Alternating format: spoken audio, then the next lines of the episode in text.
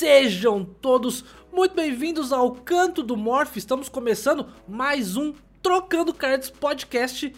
Eu sou o Morph e sim, meus amigos, eu narrei uma Grandmaster. Fala galerinha, aqui é o Tesder, eu sou stripper, streamer e caster aí de Hearthstone, tô a longa data aí na comunidade, participando de tudo que eu posso e tamo aí agora nesse podcast maravilhoso, vamos comentar um pouco sobre o joguinho. Bom dia, boa tarde, boa noite a todo mundo que está... Meu gato acabou de quase se matar aqui. Vamos de novo. Bom dia, boa tarde, boa noite a quem está acompanhando a gente no YouTube ou no Spotify. E muito boa noite para quem está ao vivo aqui na gravação nesta noite de terça-feira em twitch.tv barra Canto do Morph. Eu sou o Roma e quem acompanha o podcast sabe que eu sempre começo ou com alguma piada engraçadinha ou tocando uma musiquinha no meu ukulele. Mas hoje eu não quero fazer piada, não. Eu só quero dizer que eu tô muito feliz que um ano de trabalho puxado na Combat Club finalmente trouxe resultado. Tô feliz. pô, inclusive eu falei que eu narrei a Grandmaster, pô, misclick. Grandmaster é o próximo, próximo passo. Próximo onde eu chego lá. Narrei uma Master Tour. É que a gente sempre acaba confundindo ali os eventos, mas. É confuso mesmo. São eventos maravilhosos. Até hoje eu confundo. eu não sou muita é, referência. Né? Bom, pessoal, aqui, Tesday, acho que dispensa apresentações. Esse cara aí da comunidade absurdo que vocês tanto vem pedindo pra gente, né, no nosso podcast. Que para quem não conhece, para quem tá chegando aqui pela primeira vez hoje, é um podcast semanal onde a gente fala principalmente de Hearthstone, mas a gente pincela outros assuntos também, de outros card games, que nós, eu, Roma, temos experiências e alguns convidados que nós trazemos. E, e aí o Tesday, né, tá aqui hoje para falar o quê? Vamos falar de narração, vamos falar de casting, vamos falar de esportes, vamos meter o pau na Blizzard de brincadeira. Bora! Tô aqui pra passar o pano pra Blizzard, tragam o seu pior, né?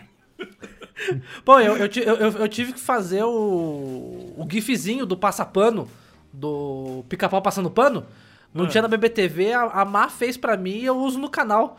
Eu, quando o pessoal eu vem falar alguma coisa, eu argumento, o pessoal começa. Aí, ó, passa pano, passa pano. Mas tudo bem.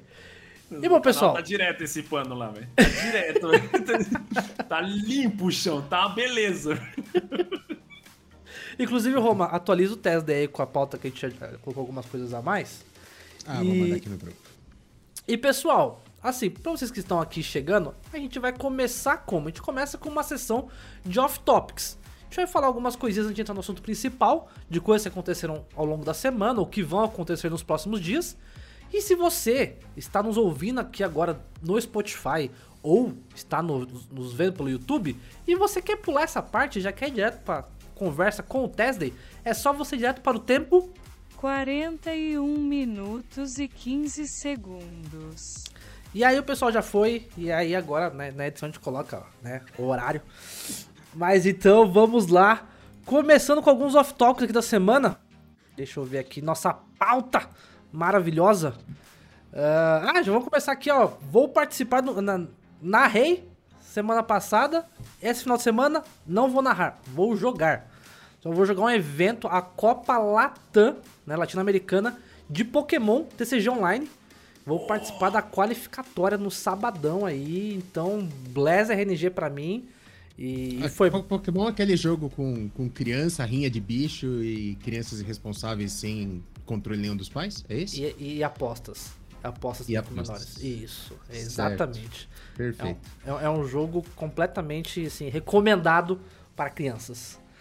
E... Mas aí vou, vou voltar, digamos assim. Já joguei HS. Tentei, né? Tentei jogar competitivamente. Mas aí me dediquei apenas à criação de conteúdo e principalmente organização e narração de campeonato. Mas né, assim como o Roma, que vem aí fazendo um pouco de. no seu caminho rumo a Pro de MTG, né? Quer ser o segundo PV brasileiro. E eu vou agora, né? Entrar ali no, no campo do Pokémon. Então esse final de semana eu começo. Eu vou ver se eu vou streamar tudo, vamos ver como é que vai ser. Inclusive, Roma, como é que tá o MTG? Eu vou começar a jogar Hearthstone competitivamente também, pra fazer a Ah. bancada toda aqui, então. Eu- Eu vou te falar. Não, de- os, caras- estavam falando aqui no chat que você falou que você ganharia uma Grandmaster fácil. Confere isso aí? ô- Não, eu falei que eu conseguiria entrar numa Master. Eu confio no meu taco pra entrar numa Master. Com Eu- muito esforço. Eu concordo. Eu, eu- eu concordo, Tese, que se você pegar, assim, classificar pra uma Master, eu, eu acho que você classifica também.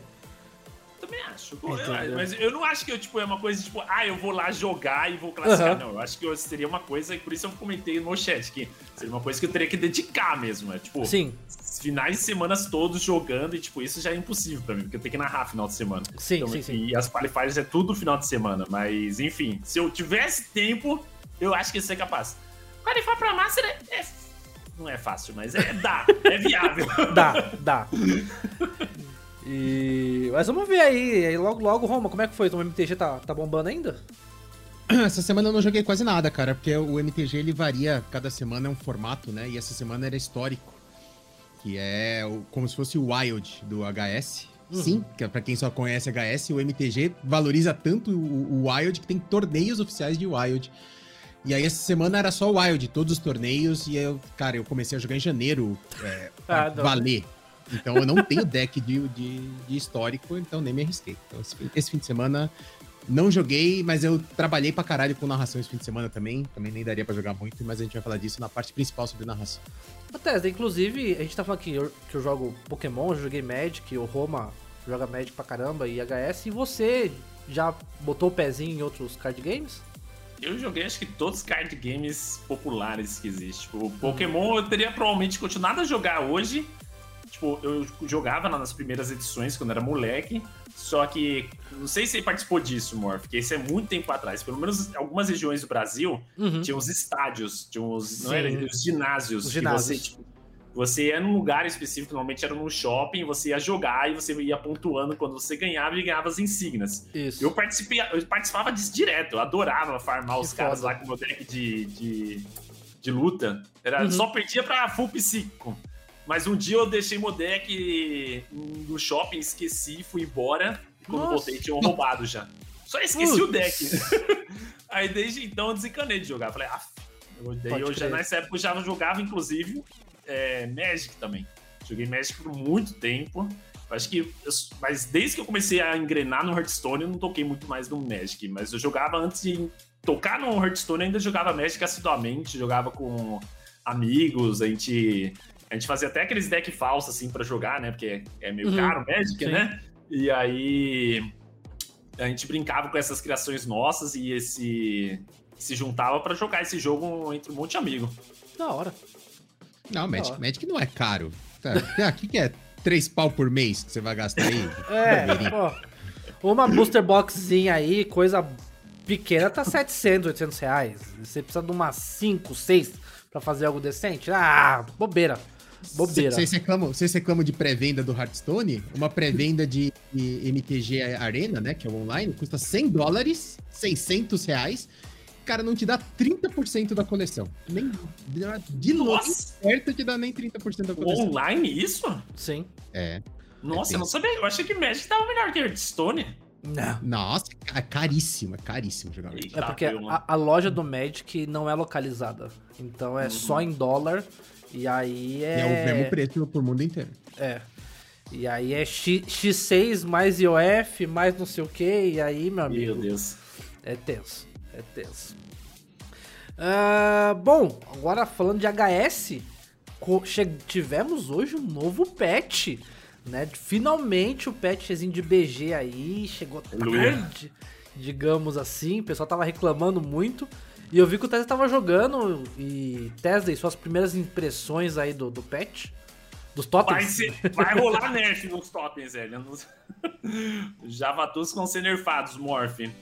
O pior é que eles não estão sem eles não tão fora de controle igual o Elemental tava. Aham. Só que eles são muito consistentes do começo ao fim. Eles, Sim. eles têm- Todas as tribos hoje em dia no BG, e eu reclamo disso no BG há muito tempo, que eles deveriam focar nisso.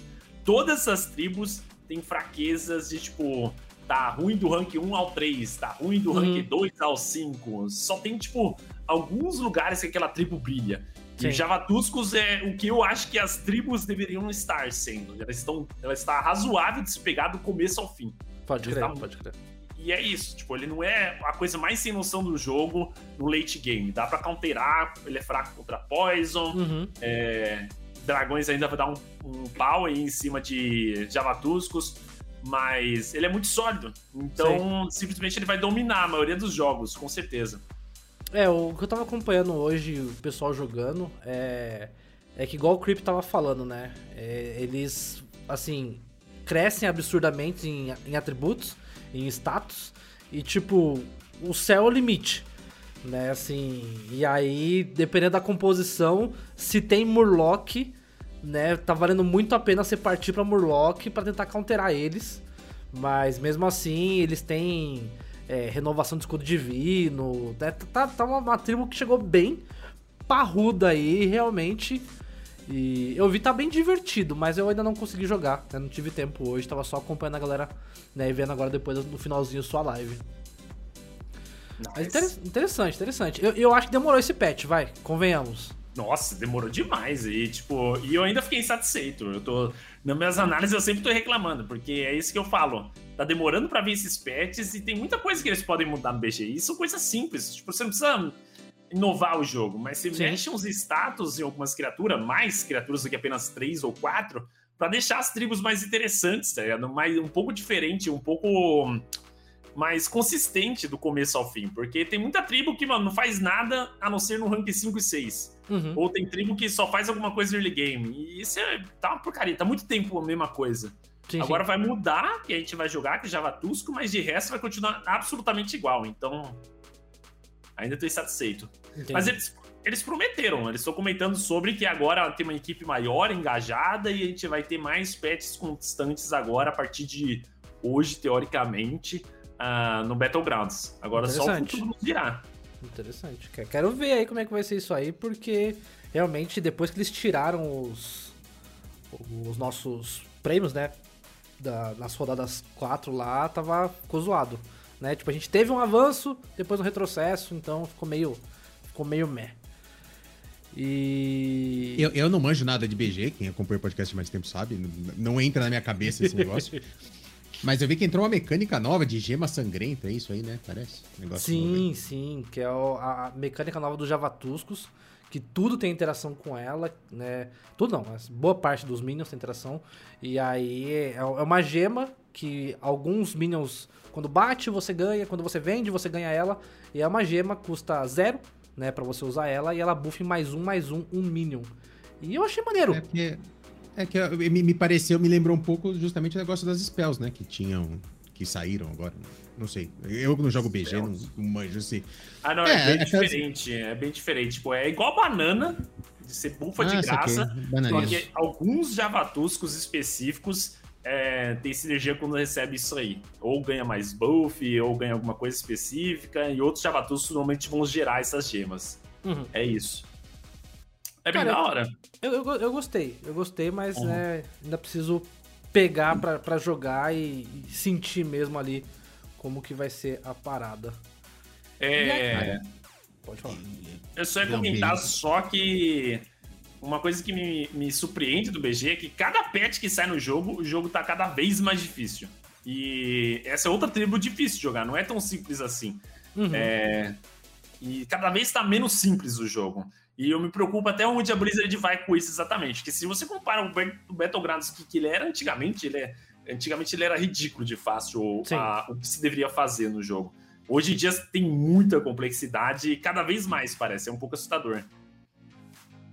É, assim, é que eu, eu gosto, eu gosto do, da, da complexidade, mas uma coisa que até o, o Creep comentou bastante, que eu acho que um problema, eu acho que do BG, e que não tá, tipo, não tá melhorando, não tem expectativa de melhorar, é tipo, é o, o burst absurdo de dano por turno. Que, tipo, tem possibilidade de, tipo, turno 5, turno 6, você receber uma quantidade de dano absurda. E, e o Creep acha que. Eu concordo com ele. Que isso, tipo assim. É muito ruim quando você tem muitos jogos acontecendo muito rápido, acabando muito rápido, porque ah, tem duas pessoas que deram um high roll absurdo E aí os caras estão dando, tipo, 19 de dano muito cedo, né? E aí que ele, ele sugere que a gente tivesse um limite, tipo assim, ah, duas vezes o nível da taverna máxima, três vezes o nível da taverna máxima em jogo. E eu acho isso interessante, mas... É mais complexo do que isso. Esse é o problema. É que se você impõe isso no jogo, Uhum. você não vai ter muito punimento sobre a pessoa que upa agressivamente. Sim. Então, eu acho que não é fácil você implementar alguma coisa assim. Eu entendo o ponto, hoje eu não senti tanto isso. Eu Uhum. realmente não senti que eu fui destruído. Eu senti, como sempre, que o Bob dá uma trollada e eu não recebi minhas links, enfim, foi isso que eu senti. Sim. Mas eu, eu não acho que por enquanto tenha algum problema com isso. Pelo menos nos jogos que eu joguei, eu não senti tanto burst assim descontrolado. Não, não comparando com o que a gente tinha antes de Elemental, destruindo como destruir a gente. É verdade. Essa é verdade. Muito bom. Pra, pra gente só, antes de encerrar esse assunto de BG, ô Tesday, você já fez torneio de BG no seu canal, certo? Certo? Você vê o competitivo de BG tendo algum futuro no Hearthstone? Putz, é difícil, né? Eu acho que deveria ter um pouco mais. É, A questão é que é um jogo que envolve mesmo muito RNG por causa do Bob e o que, que ele te oferece. É... A gente Mas tem. o, o, o Constructed também tem RNG pra caralho. É, mas eu Muito acho que tem pra caramba, mas eu acho que o Battlegrounds tem mais ainda, porque é isso. Você tem. Às vezes você tem três jogos que o Bob não vai te dar absolutamente nada. Então, a Blizzard tenta contornar isso, né? Fazendo esses campeonatos que você joga oito vezes com o mesmo lobby, e é uma maneira mais consistente que você consegue ter pra ter futuro com isso. Mas quando você fala de competitividade, de. Se você quer fazer uma coisa séria, você tem que abrir o palco pra todos, né? E aí que entra o problema. Assim, como é que você faz lobbies de você tem que repetir oito vezes para 600 pessoas, certo? É uma coisa meio fora de controle, talvez. Uhum. Eu, posso, eu só tô complicando a coisa, talvez, mas na minha cabeça, para você ter consistência nisso, é difícil. Porque, na minha opinião, honestamente, Hearthstone precisava ser mais consistente para ter resultados melhores, porque ele tem RNG mesmo. Então, você falou aí de campeonatos Hearthstone, eu acho que o circuito da Grandmaster é incrível é, porque ele dá consistência e visibilidade aos jogadores bons. E aí, a Masters, por exemplo, eu acho horrível como é hoje em dia, porque ele é muito inconsistente. Porque o jogo tem RNG e quando você fala de ganhar oito vezes seguidas dos melhores do mundo, vai ter que envolver um RNG muito grande aí. Tanto é que eu acho que essa Masters foi uma das melhores, eu achei, que tinha o menos RNG que eu já vi em todas as outras Masters. E isso resultou em Grand Masters aparecendo no top 8, né? Que teve Masters que foi um festival Verdade. de RNG e tinha Verdade. top 8 que a gente não conhecia ninguém. E, e é isso, né? Tipo, por mais que você ser bom te traga consistência no RNG, pô, é, no jogo competitivo, ainda assim, tipo, pra, como tem RNG, você precisa de mais. É, qual é o nome disso? Mais matchups mesmo, pra você ter uma forma mais consistente de medir quem é o melhor no joguinho. Cara, por, por um segundo eu achei que o Tesla ia falar que essa foi a melhor Masters porque eu tava narrando com ele. Por um segundo assim, eu falei assim, cara, será, será que é hoje? Será que eu vou ver isso aqui? Não, mas Hoje não foi, mas tudo bem. sim! É, Hoje foi, foi sim! hoje, Hoje não. Hoje não, hoje não. Tá bom, tudo bem. É, Foi muito bom narrar com você, Morph. Eu curti pra caramba. Cara, que bom, que bom. Mas já, já que a gente chega nesse assunto, mas por falar, por Você falar. vai passar pano, vai passar pano pra narração do Morph também, além de passar pano pra Blizzard? Mas o Morph foi bom mesmo, foi bom. Eu acho que bom. Por Não, é falar brincadeira, em, em Master Tour, de- deixa o Roma comigo. Até, até o final eu vou cutucar o Roma ainda. Deixa ele. Ah, até o. Por falar em Master Tour, vamos falar aqui da Baby Bear, né? Que inclusive eu e o Tese narramos uma partida dela. E ela fez um tweet bem interessante, né? Ela foi falar a respeito dos ganhos dela no na Master Tour. E ela comparou, né? Ela falou aqui, ó, pô, eu fiz 6-3 e levei pra casa 750 dólares. Ela ficou a três posições do pessoal que ganhou mil dólares. Na última Master Tour da Suécia, ela fei- também fez 6-3 e ela levou 2.250 dólares. O mesmo e resultado. aí, o mesmo resultado. E aí vem aquela discussão a respeito da premiação. Inclusive no mesmo. No mesmo. Thread, né? Porque foi ah, uma resposta que o Nalguidan. Toma Morph. Toma Oi. Morph. Ok. Oi, É pra passar Pega aí. pano? Pra passar? Paninho. Não, de- de- depois eu pego. Depois eu, pego. eu tenho, eu tenho o meu aqui. eu todo mundo com paninho hoje, pessoal. Todo mundo com paninho na mão pra gente passar pano hoje. Ah, o Nalguidan tava falando que o irmão dele se classificou pra Master Tour de Iron Forge. E aí, como ele viu que não tinha mais a premiação, ele nem se deu trabalho de jogar. Tipo assim, a premiação mínima. Ele nem se deu trabalho de jogar. Uau. E aí eu queria que a gente comentasse a respeito disso, né? Sobre essa questão da Blizzard de tirar, porque né, o pessoal falou assim, pô, volta de novo, pelo menos com os bundles, pra aumentar a premiação e tal. E aí, Tesday, você acha que tem chance de voltar os bundles? A Blizzard tá sossegada? Sabe Né? lá Deus o que tá acontecendo com a Blizzard esses dias, né? Porque tá rolando um monte de demissão aí por causa da Uhum. Activision lá, que agora eles querem unir os polos, parar com essa história de só coisa de Activision, só coisa da Blizzard, né? Pra quem não tá sabendo muito, é, a Blizzard tá tendo um- um- umas demissões aí há bom tempo já, porque antigamente, quando se falava de jogos da Activision, tinha um- uma equipe que cuidava disso. Quando tinha jogos da Blizzard, tinha uma equipe que cuidava disso. E agora eles querem unir para Activision Blizzard em uma coisa só. E aí eles demitiram um monte de gente. É o que, eu- que chega aos nossos ouvidos, né? Porque é Uhum. o que que rola lá mesmo, só quem tá lá dentro sabe. Então tem muitas decisões muito esquisitas que tá sendo tomadas na Blizzard que, que, que, que transparece também em outras decisões, tipo essa da Master, sabe? Lá dentro, tipo, por mim, por que não fazer um, um- alguma coisa que se venda e transmita uma parte desse valor pra Master? Por que não? não por, Uhum. Pra mim é um óbvio que deveria fazer, né?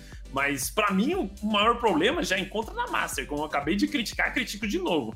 Eu acho que, tipo, a Master, é, como eu, eu gosto, eu acho que é importante consistência, muita consistência. Sim. É, e aí, tipo, pra você entrar na Master, você tem que passar na Qualifiers. E a Qualifiers demonstra uma certa consistência, porque você tem que fazer lá, acho que, quatro top 8, acho que uma coisa Isso. assim, pra você virar Isso. um jogo, pra entrar na Masters. Isso é uma demonstração de consistência, né? Se você consegue pegar isso várias vezes, quer dizer que você tá sendo consistentemente bom.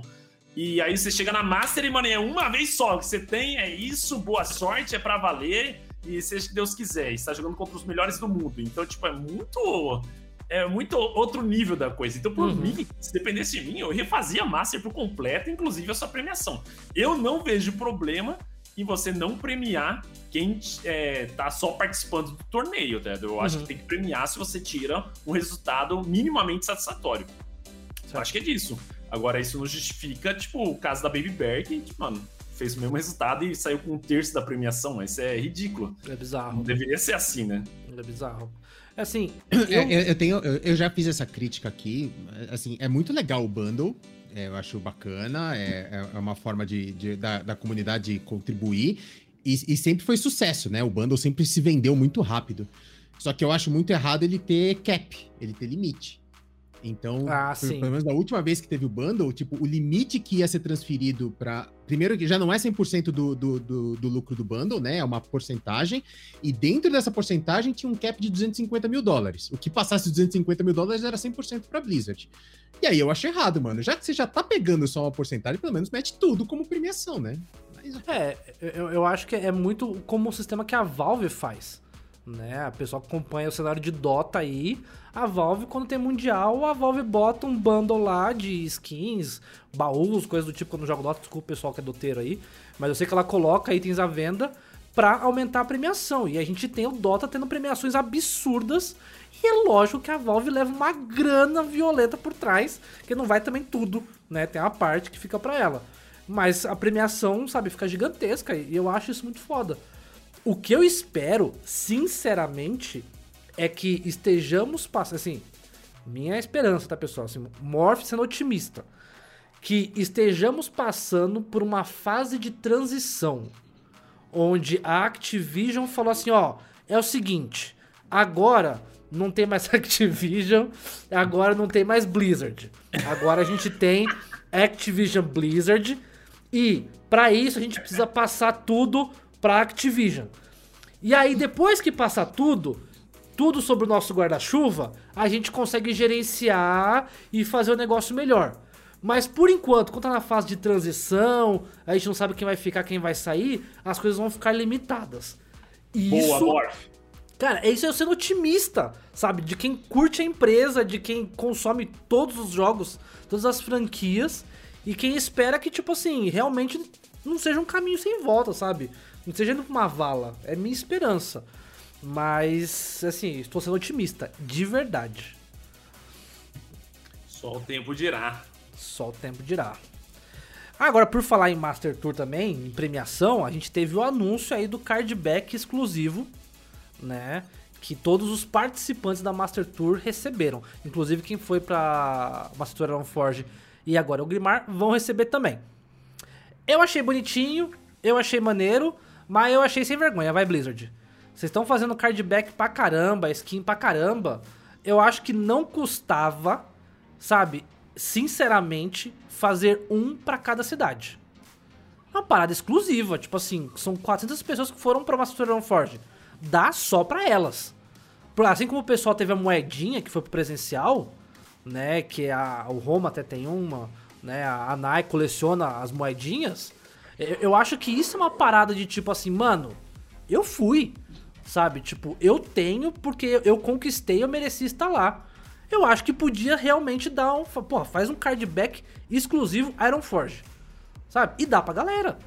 Sabe? Eu acho que é o tipo de coisa que não demanda assim, nossa, é um, um acréscimo gigantesco no jogo. Puta, mais skin de card. Não sei se vocês concordam Justo. comigo. Ah, achei justo. Eu ia reclamar, mas acho que é justo tá pedindo sim. Eu acho que é isso, né? É só um fundo de carta. Qual é, velho? Não é possível que é tão trabalhoso assim fazer esse fundo de carta aí. Uma pessoa deve fazer isso em um dia, não, não? Qual é? Então, Vitórias ali, pi, pi, pi, pi. então sei lá, cara. Eu, eu, eu realmente eu fiquei brochado, eu achei legal. Porque quando eu vi o anúncio, eu achei que era uma parada, tipo assim, que ia mudar. Não, mas é um pra todos os Master Tour desse ano. Sabe? Falei, pô, vocês vão fazer um por ano? Ah, Blizzard, ajuda nós. Faz uma parada mais exclusiva mesmo. Falando em cardback, eu não vi no top de vocês, que acho que anunciaram hoje. Não sei se vocês viram. Tem um cardback secreto na, Ah, é, colocaram no sim. jogo. Sim. Ficou sabendo? Ei, Eita, como É. assim? é o com o fundo do. temática do Kael'thas, Isso. né? E provavelmente vai ser pra completar alguma. São quatro ações, mas tá meio ainda em off, ainda tá tudo cheio de interrogação. Provavelmente vai ser alguma conquista. Acho que vai ser a aventura que vai sair agora. Você acha, TSD? Eu acho que não, porque é esquisito. É porque aparentemente eles já liberaram pra você conseguir desvendar o mistério. Pra quem não tá sabendo, é aparentemente você tem um achievement, são quatro passos. Você conseguindo completar esses quatro passos, você vai ganhar alguma coisa que a gente acha que é só o fundo de carta. Talvez seja mais coisa, não sei. Hum. Mas a gente não tem passo nenhum disso até agora e colocaram agora no patch. E se você coloca agora no patch e faz mó mistério em volta disso, que estão fazendo mó mistério disso lá no Twitter, né? O, qual é o nome do Celestalon? Eu sempre esqueço o nome do Isso, cara. eles falam. É, que é um desenvolvedor foda aí do Hearthstone. Ele já fez um mistério disso aí, velho. Então, se já fez o mistério, dá pra resolver, certo? É, Não faz verdade. sentido só daqui 15 dias, quando o Troll liberar, você poder jogar isso aí, velho. Pode ser, pode ser, realmente. Não pensei nisso E não. falando, e falando em coisas liberadas, a casca grossa tá na lojinha, né? Também, se quem quiser. Ah, aquela skin maravilhosa de druida. né? quem, quem não tem, vai lá, tá? E rasgue, rasgue seu gold ou seu Eu dinheiro. Cara, ouro, então. Se Eu, eu ouro, acho, eu acho ela, eu acho ela bonitinha. O problema é que ela é not safe for work quando ela você dá concede, né? Ela dá uma gemida muito feia. Né? Aquela, aquela skin do. é o trem alguma coisa, igualzinho um desenho de criança, né? Muito feia aquela skin. ah, meu o Deus. Thomas the Train. É, Isso, é Thomas the Train. parecido. Não, puta, skin horrorosa. Mas tá lá, é quem quiser, todas, né? te- tem por gold, são 1.500 gold ou, né, 17 reais. 14 reais. É 17. 14? 17, 17, 17, 17. Ah, tá bom. E o que mais que nós botamos aqui na pauta, então? Não, um negócio que a gente não falou. O Massa Do comentou quê? agora. Agora tem os decks prontos, né? Que você pode comprar. Ah, é verdade. No- Nossa, intera nossa nova né, coisa que a Blizzard tá trazendo. A pessoa já pede há bastante tempo. E isso é interessante. Eu até avaliei os decks na live semana passada. E. Cara, assim, eu achei legal que. Não, eles foram questionados sobre decks de. Tipo assim, se sofrer nerf. Né? E sim, se você sofrer nerf, você vai receber o pó integral. Mas. A palavra O dos pó- o desenvolvedores integral do deck inteiro? Não. Daquela carta só. não, da carta. Só que a palavra dos desenvolvedores foi: montamos os decks pensando em cartas que não serão, desner não serão nerfadas. Cara, eu, eu acho que é muito arriscado você falar uma parada dessa. Foi, sabe? eu acho que eles vão comer a própria língua, viu? Porque Então. eu olhei os decks e, tipo, se eles vão nerfar alguma coisa, estão nesses decks. Eu não consegui ver coisa aqui. Não sei. Até porque esses decks, eles são cópias muito parecidas com os melhores decks possíveis do meta, entre aspas, né? Porque Uhum. tem vários fatores que eles fizeram, modificar nesses decks ah, pra criar esse, esse, esse conjunto de decks aí. Uhum. Assim, eu, eu achei interessante a pegada. É, assim, vai contra, né? O pessoal vai, ah, aí ó, pay to win. Precisa comprar o deck pra jogar, né? E de novo, eu, eu, eu acho que é muito do pay to fast, sabe? O cara não tem paciência de farmar, ou o cara começou a jogar. E o cara quer pegar ali, já tem um deckzinho meio pronto pra jogar. Pô, o que o pessoal mais pede pra gente, o Tesla vai saber disso, como streamer, o pessoal começa a jogar e fala assim, pô, me recomenda um deck aí, sabe? Que deck que eu pego? E a gente sempre fala assim, pô, pe- monta aí um Face Hunter que é baratinho, um Zulok, né? A gente sempre recomenda esses decks que normalmente tendem a ter mais raras é, e comuns. E... Mas assim, agora a gente tem uma ferramenta que é assim, ó, você vai ter grana pra investir? E, ó, tem um deckzinho ali na loja, né? Que já é um deckzinho assim, parrudo, já vem umas lendárias. E eu, eu gostei de analisar, eu analisei deck por deck, e tem alguns decks que valem mais a pena porque vem cartas, por exemplo, tem decks que vem mais cartas que estão fora do, do set básico, né, do, do set essencial. Tem decks que tem mais cartas lendárias que são neutras, né? Então tende a você poder usar em outros decks do que não só naquele deck. E tem decks que as lendárias são todas de classe. Aí você, né, você realmente tem que querer jogar com aquela classe. Mas é uma parada maneira. Quanto- Eu, eu gostei da Quanto que é o iniciativa. deck? Vocês lembram quanto é? 40 Eu não vi. conto. É, 39 reais. Ah, justo, justo. Tá justo. É, tipo, eu olhei os decks em si, assim, o que eu penso, honestamente, é que a pessoa devia focar nos decks que te trazem as melhores lendárias, no amplo Uhum. escopo, sendo Uhum. neutras, principalmente, né? Então, tipo, os melhores pra mim é de Mago e de Ladino. Não são decks bons, ainda mais pro novato, mas dão lendárias que são muito boas, no geral. É, é meio esquisito, porque, tipo, um bom pra novato seria o de Paladino, que é incrível, mas ele dá aquele Messi Canhoneiro de 5 manas que, é bem meia boca. E tem Exato. o Burbula também, que é usável, mas, né, naquelas também. Exato. É, eu, eu- eu- eu senti a mesma coisa. Eu, eu comentei que eu, eu achei o de mago o melhor deck. Que eu Uhum. falei assim, cara, esse aqui eu achei interessante. E, não, e, e- e não sei se, se vocês querem comentar profundamente sobre isso, né, mas como os decks eles tiveram que fazer muito parecidos caso do valor próximo, é Uhum. engraçado que tipo, o mago você compra, você tira a maioria das cartas caras e substitui por cartas comuns e raras e monta o Spell Mage, fica bem melhor o deck Exato. e, você ganha as lendárias meio que de graça.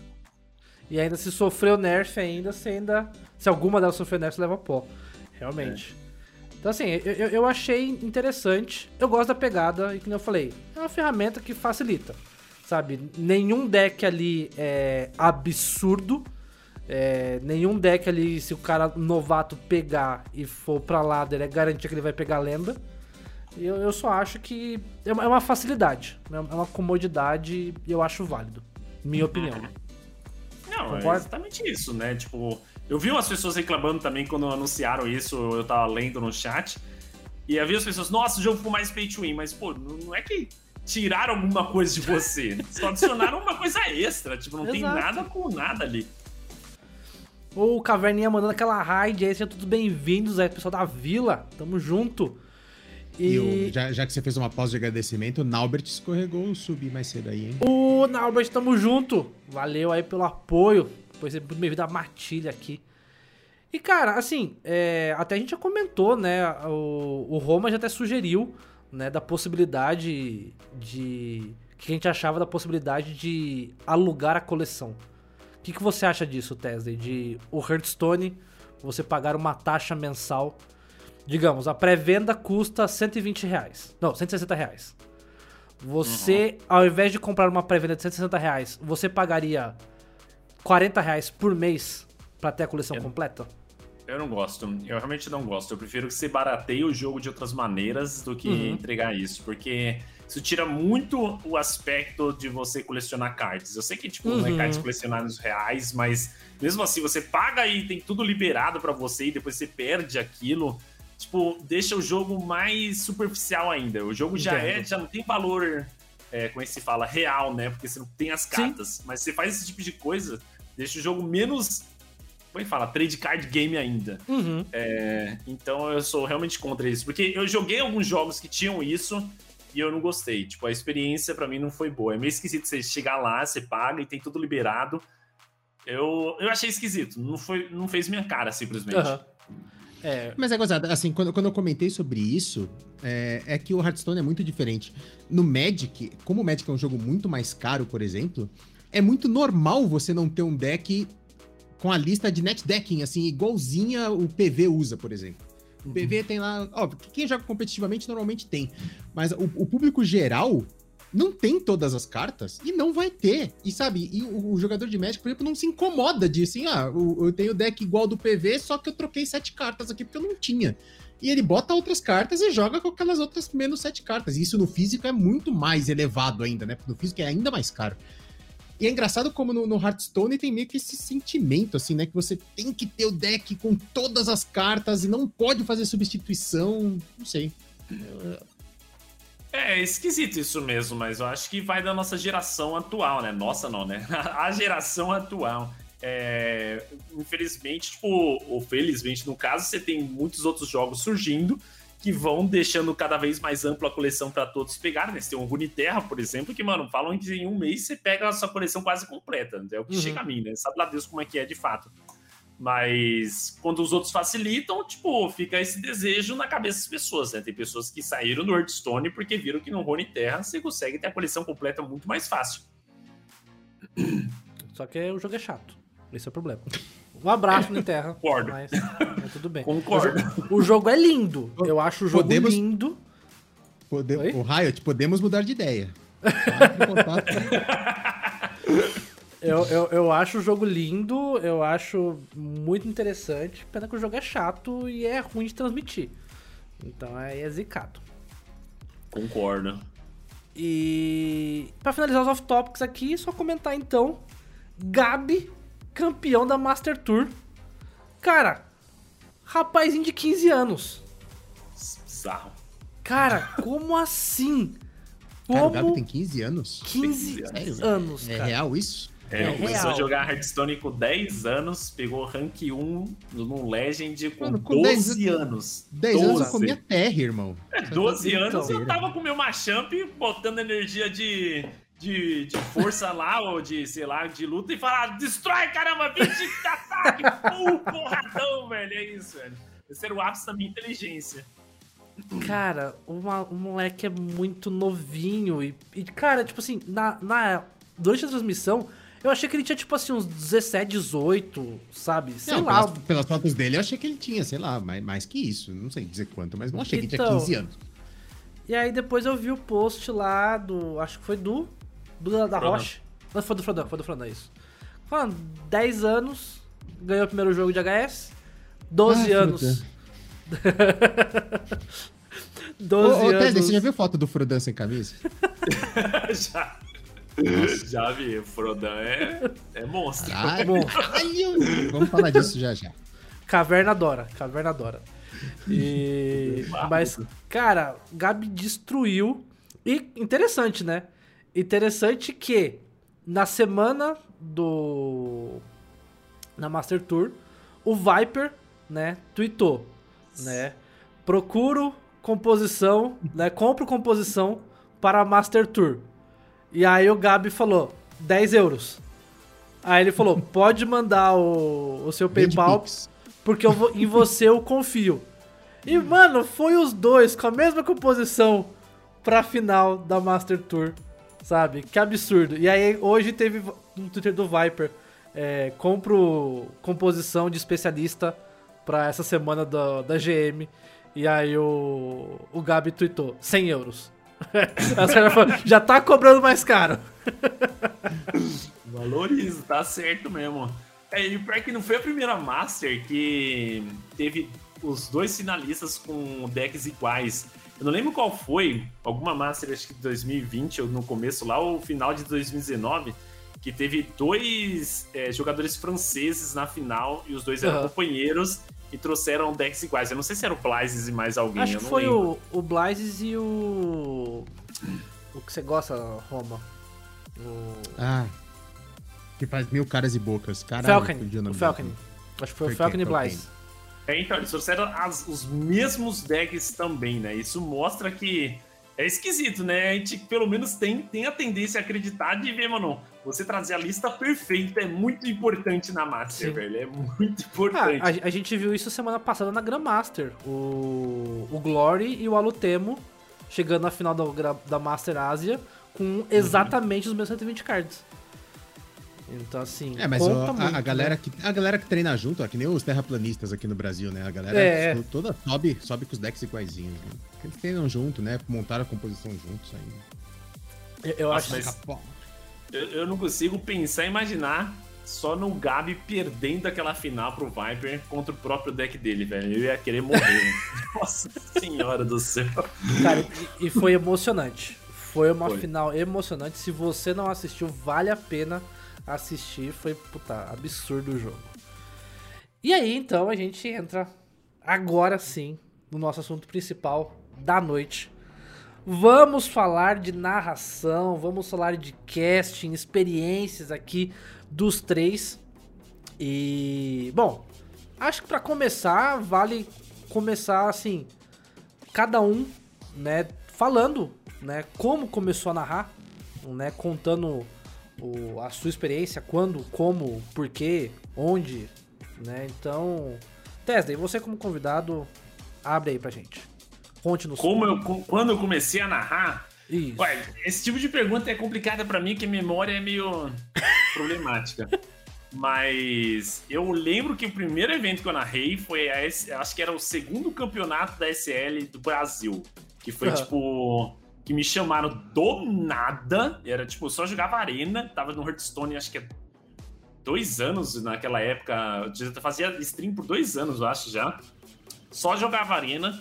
Me chamaram do nada nesse campeonato da SL, que eu me lembro foi porque o Roma não pôde vir do Rio de Janeiro nessa época. Aí o Soneca me chamou porque pensou em mim simplesmente, não tinha Sim. outra pessoa pra chamar. E me chamou pra esse bagulho que me falaram que eu ia ser comentarista e quem ia ser o apresentador ia ser o. Qual é o nome dele mesmo? Era outro jogador que apresentava. Ele é um jogador profissional, amigo do. Do Loxotontes. Esqueci o nome dele. O VCT? Não, não. Era amigão do Loxodontes, andava junto com ele o tempo inteiro, velho. Alguém Aham. no chat vai lembrar aí. É, Enfim, ele ia apresentar Ah, o e ia ser o comentarista. É, o Coreia, isso. Aí, tipo, eu falei, de boa, comentarista, sei, eu sei comentar, beleza, Aham. eu consigo fazer isso. Aí cheguei lá, mano, o cara da série me puxou de canto assim e falou, mano, o Coreia não tá com a cara muito boa, mano, você pode fazer o rolê de apresentador, velho? Aí, mano, quando aparecem as oportunidades, você só vai, né? Você vai Sim. na onda. Mas, mano, quando. E, mano, era uma super produção naquela época lá, mano. Tinha 300 câmeras lá em volta, lá, maior equipe de produção, não sei o que lá, mano. Nunca tinha feito isso na minha vida, mano. E eu tenho a dicção toda cagada. E. E aí, mano. Mano, esse foi o dia que eu mais me caguei em toda a minha vida de longe, velho, de medo. foi porque eles fizeram um teste ainda, né? Falou, vamos fazer um teste aqui, vamos fazer um teste. Aí, tipo, a gente fez um teste, fez uma introduçãozinha, assim, o Coreia chegou pra mim e falou: O que você espera desses jogadores? Aí eu já falei, mano, ok. Coreia, não, não me faça esse tipo de pergunta, você vai me matar, velho. Eu, tipo, eu não sabia ninguém de lá, velho. Eu não, Pode eu não conhecia o cenário competitivo do jogo. Eu não conhecia nada. Essa, era- essa época, essa hora, eu falei, mano, eu pensei seriamente em desistir, assim, mas eu pensava, mano, se eu desisto aqui, quem vai tomar o meu lugar, velho? Como é que acontece Uhum. a coisa? Tipo, eu, eu realmente me deslanchei em bosta esse dia. Dá, dá pra você achar isso no VOD da Twitch da SL. Você vê que eu tô claramente totalmente ah, nervoso. Aham. Mas, foi E- presencial, então. Foi lá presencialzão Foi. mesmo, a primeira. Foi, Caralho. foi punk, velho. Foi, foi, foi a maior produção que eu já participei em, em todos esses anos de E natação. foi a primeira. E foi a primeira. Caralho. É porque antes a SL vinha pesado aqui no Brasil, né? Ele Sim, vinha- a- depois que eles foram, foram embora, Aí teve a BPL pegou uns bagulhos dele lá, enfim, não sei como aconteceu. Mas, tipo, eu tive essa experiência, mas depois nunca mais, assim. Foi tipo mais dois ou três anos sem fazer nada. Ninguém nunca mais chamou pra nada. Uhum. E. E aí. Eu lembro até que a Blizzard fez um campeonato de narração pra chamar novos casters. E eu me Sim. inscrevi nisso. E não fui chamado. não fui chamado. Somos dois, somos dois. Não gostou. Eu lembro que eles é, premiaram um cara que eu achei mó boa a narração dele e eu nunca mais vi esse cara. É, então. Me perguntou onde tá esse cara hoje em dia. Porque eu achei ele realmente bom. Eu falei, pô, o cara é bom mesmo. Aham. Justo ele ter ganhado. E aí, mano, só sei lá quantos anos depois, eu não sei se foi, acho que foi um ano, coisa de um ano depois, me chamaram pra SL de novo. Aí foi coisa que o Como e a Nai me falaram que precisava de alguém pra apresentar, uma coisa simples. Me chamaram. E os caras nem lembravam de mim, porque agora era BPL, era outra Uhum. equipe, era outro esquema. Aí eu fui lá no esquema deles. é, Aí eu tava mais tranquilo, foi melhor dessa vez. E depois disso, o Bullet, que era o responsável da Latam aqui, dessas das, regiões da Latam na questão de esportes, me chamou pra narrar no time de caster oficial do Hearthstone. E tipo. E ele nem sabia que eu participei do, do campeonato de narração lá. Foi graças a, tipo, me chamarem nesse rolê da SL e do pessoal da SL que nem lembrava que me chamaram antes. Então, tipo, Uhum. mano, você vê que, pelo menos pra mim, foi só se manter presente no cenário e, Sim. e uma hora colou. Uhum. Foi isso. É, inclusive Ah, mas, essa. mas, mas você, mas você é super é, extrovertido, né, cara? Você tem, tem- tem um, a sua família, se eu não me engano, tem um background de teatro também, não tem Isso. assim? Pera. Tem. Então isso, isso ajuda muito, com certeza. É, ajuda. Mas ainda assim, na primeira, introdu- nas primeiras trabalhos, assim, eu tava totalmente travado, né? É difícil você quebrar um pouco essa barreira. Tipo, eu, eu acho que eu tenho algumas qualidades como um caster, óbvio, mas eu sei das minhas falhas também, né? eu, eu tava comentando com o Holmes, é, o Roman, não, desculpa, com, com o Morph, é, o- na última narração, né? Que eu fiquei surpreso que ele também pensa nas pessoas com uma fichinha de caster, assim, qualidades, onde você brilha, Uhum. onde você é melhor, onde você é pior. Porque eu sempre tive isso na minha cabeça, assim. Como eu sou melhor em tal coisa, sou pior em tal coisa. E eu me vejo de várias formas, assim. É, isso aí a gente até- até pode comentar mais pra frente. O que eu ia falar é que essa vez da, da BPL, inclusive foi quando a gente se encontrou lá na BPL na final, né? Teve o evento presencial, eu fui até lá. E, e aí, assim, ó, va- vamos lá, né? É, visão de bastidores aí, pessoal, né? Aqui a gente que vê o Tesday nas lives e tudo, vê o quanto que o Tesday é extrovertido, é tipo, né? É o Tesday. No presencial, o Tesday é muito na dele. É muito na dele. E eu lembro de conversar com o Tesday. O Tesday falou assim: ah, porque eu sou meio, né, meio tímido. Aí eu, que tímido tu é, Tesday? Que tímido? Você. É, não, eu sou. assim." E realmente você vê o Tesday diferente, assim, lá na, no, no, no, no, estúdio, né, que a gente tava. E, mas como já foi a final, né, teve aquela temporada toda que você foi indo, né, todas as semanas até o estúdio, e aquela foi a final. E na final você já tava mais solto. Mas eu lembro que na- nas primeiras, né, que você ainda tava de. Acho que você tava de comentarista, né? Que era o Come e a Nai. E aí você Isso. fazia o. Tipo um, um apresentadorzinho mesmo que comentava É sobre é o jogo mestre- depois. Mestre de cerimônias, né? Isso, É o- MC. o- é o MC. E, e, cara, foi muito da hora, cara. É, tipo, eu sou. É que eu tenho uma certa barreira que eu tenho dificuldade de quebrar, assim. Hoje em dia, cada vez menos eu tenho dificuldade de quebrar, mas eu sou levemente tímido, mas falar que eu sou tímido assim é meio forçar a barra, assim. Mas se você me coloca numa zona que eu nunca, tipo, você coloca num estúdio Aham. narração com uma galera gigante lá que eu nunca vi na vida, eu vou ficar na minha, até. Eu sou mais quietinho, né? Eu falo, eu vou chegar, ei, galera, eu vou aqui narrar essa porra, daí, tipo. Eu, eu falo, talvez as pessoas não acreditam, mas eu, quando falo de trabalho, eu sou uma pessoa muito séria. Eu sou Fato. muito sério. Fato. E então, tipo, eu não brinco em, em serviço, apesar que o meu serviço, às vezes, eu tenho que brincar, tá ligado? Sim. Então, é meio que isso, né? Sei lá o que eu posso dizer. Eu não sou uma pessoa muito normal, mas eu não é, quer dizer que eu sou. eu chego nos lugares causando, tá? Sim. Jamais. E você, Roma? Conte-nos aí. Da onde você É, já veio? acontece- eu, já, eu já contei essa história no podcast, mas eventualmente alguém que não ouviu naquele episódio específico, como hoje é vi, narração. manda aí. É, não sei se vocês sabem, eu vim dos Fighting Games, é uma coisa que eu quase nunca falo pra ninguém.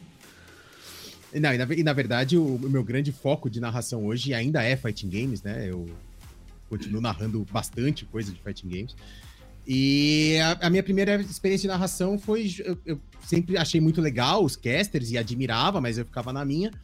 E eu era da equipe de organização do, do maior campeonato de Street Fighter V aqui de São Paulo. Era semanal, no, a gente fazia num bar aqui. Acabou na pandemia, né? Infelizmente, o bar fechou e, e morreu o torneio, mas a gente fazia para 60, 70 cabeças presencial todo, toda quarta-feira à noite, cara, era o happy hour da galera, assim, juntava lá e a gente organizava, eu era da equipe de organização, jogava também, eu sempre joguei competitivamente também, mas eu era da equipe de organização, né, de montar as coisas, de preparar stream, foi quando eu comecei a estudar como streamar e tudo mais, então eu que montava stream e tudo mais, e tal. E aí, um, um dia, um dos casters saiu para tomar uma aguinha e aí foi sentar um jogador de Abigail, que é o Kid Magia, para jogar na stream, na, na estação da stream. São 10 estações, uma delas era streamada ao vivo.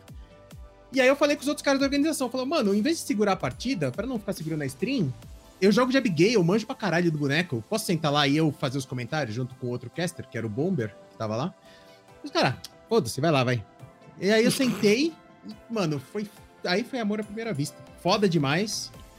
Aí na próxima quarta-feira eu pedi para narrar mais uma partida, deixaram. E aí depois eu pedi para narrar uma noite inteira, deixaram também. Sei lá, deu, os caras acho que bebiam. Foda, era em bar, né, cara? Os caras já estavam muito loucos.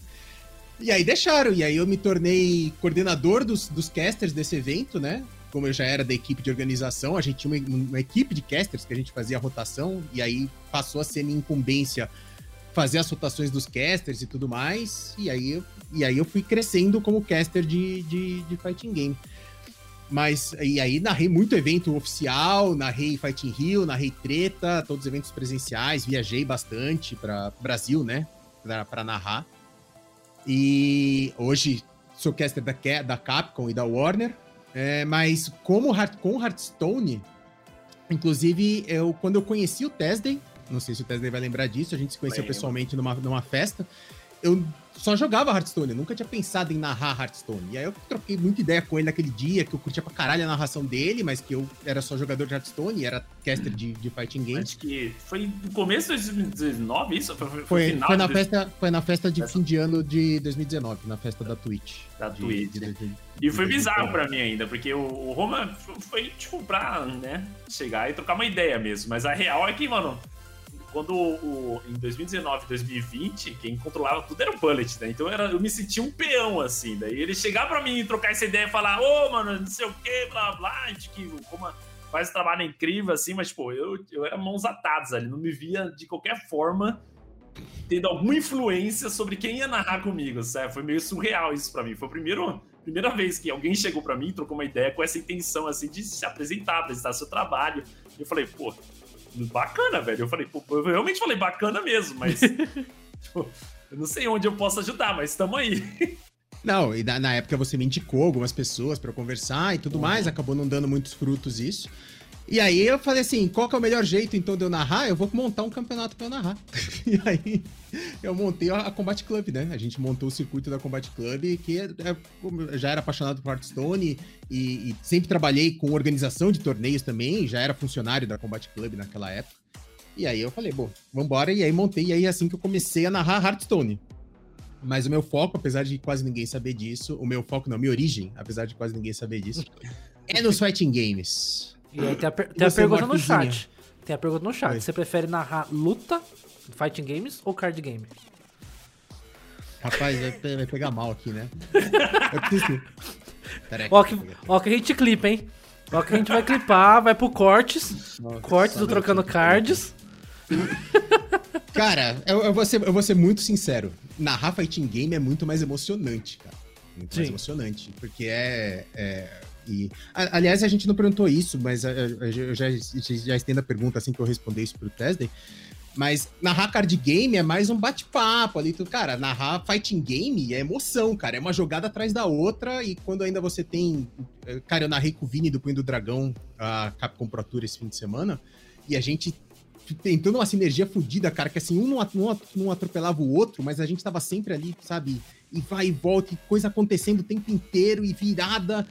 Então, cara, é mais emocionante narrar Fighting Game. É, e, e- isso até é um tópico que eu vou puxar mais pra frente, já, já que a gente chega nessa parte do, da diferença, digamos assim.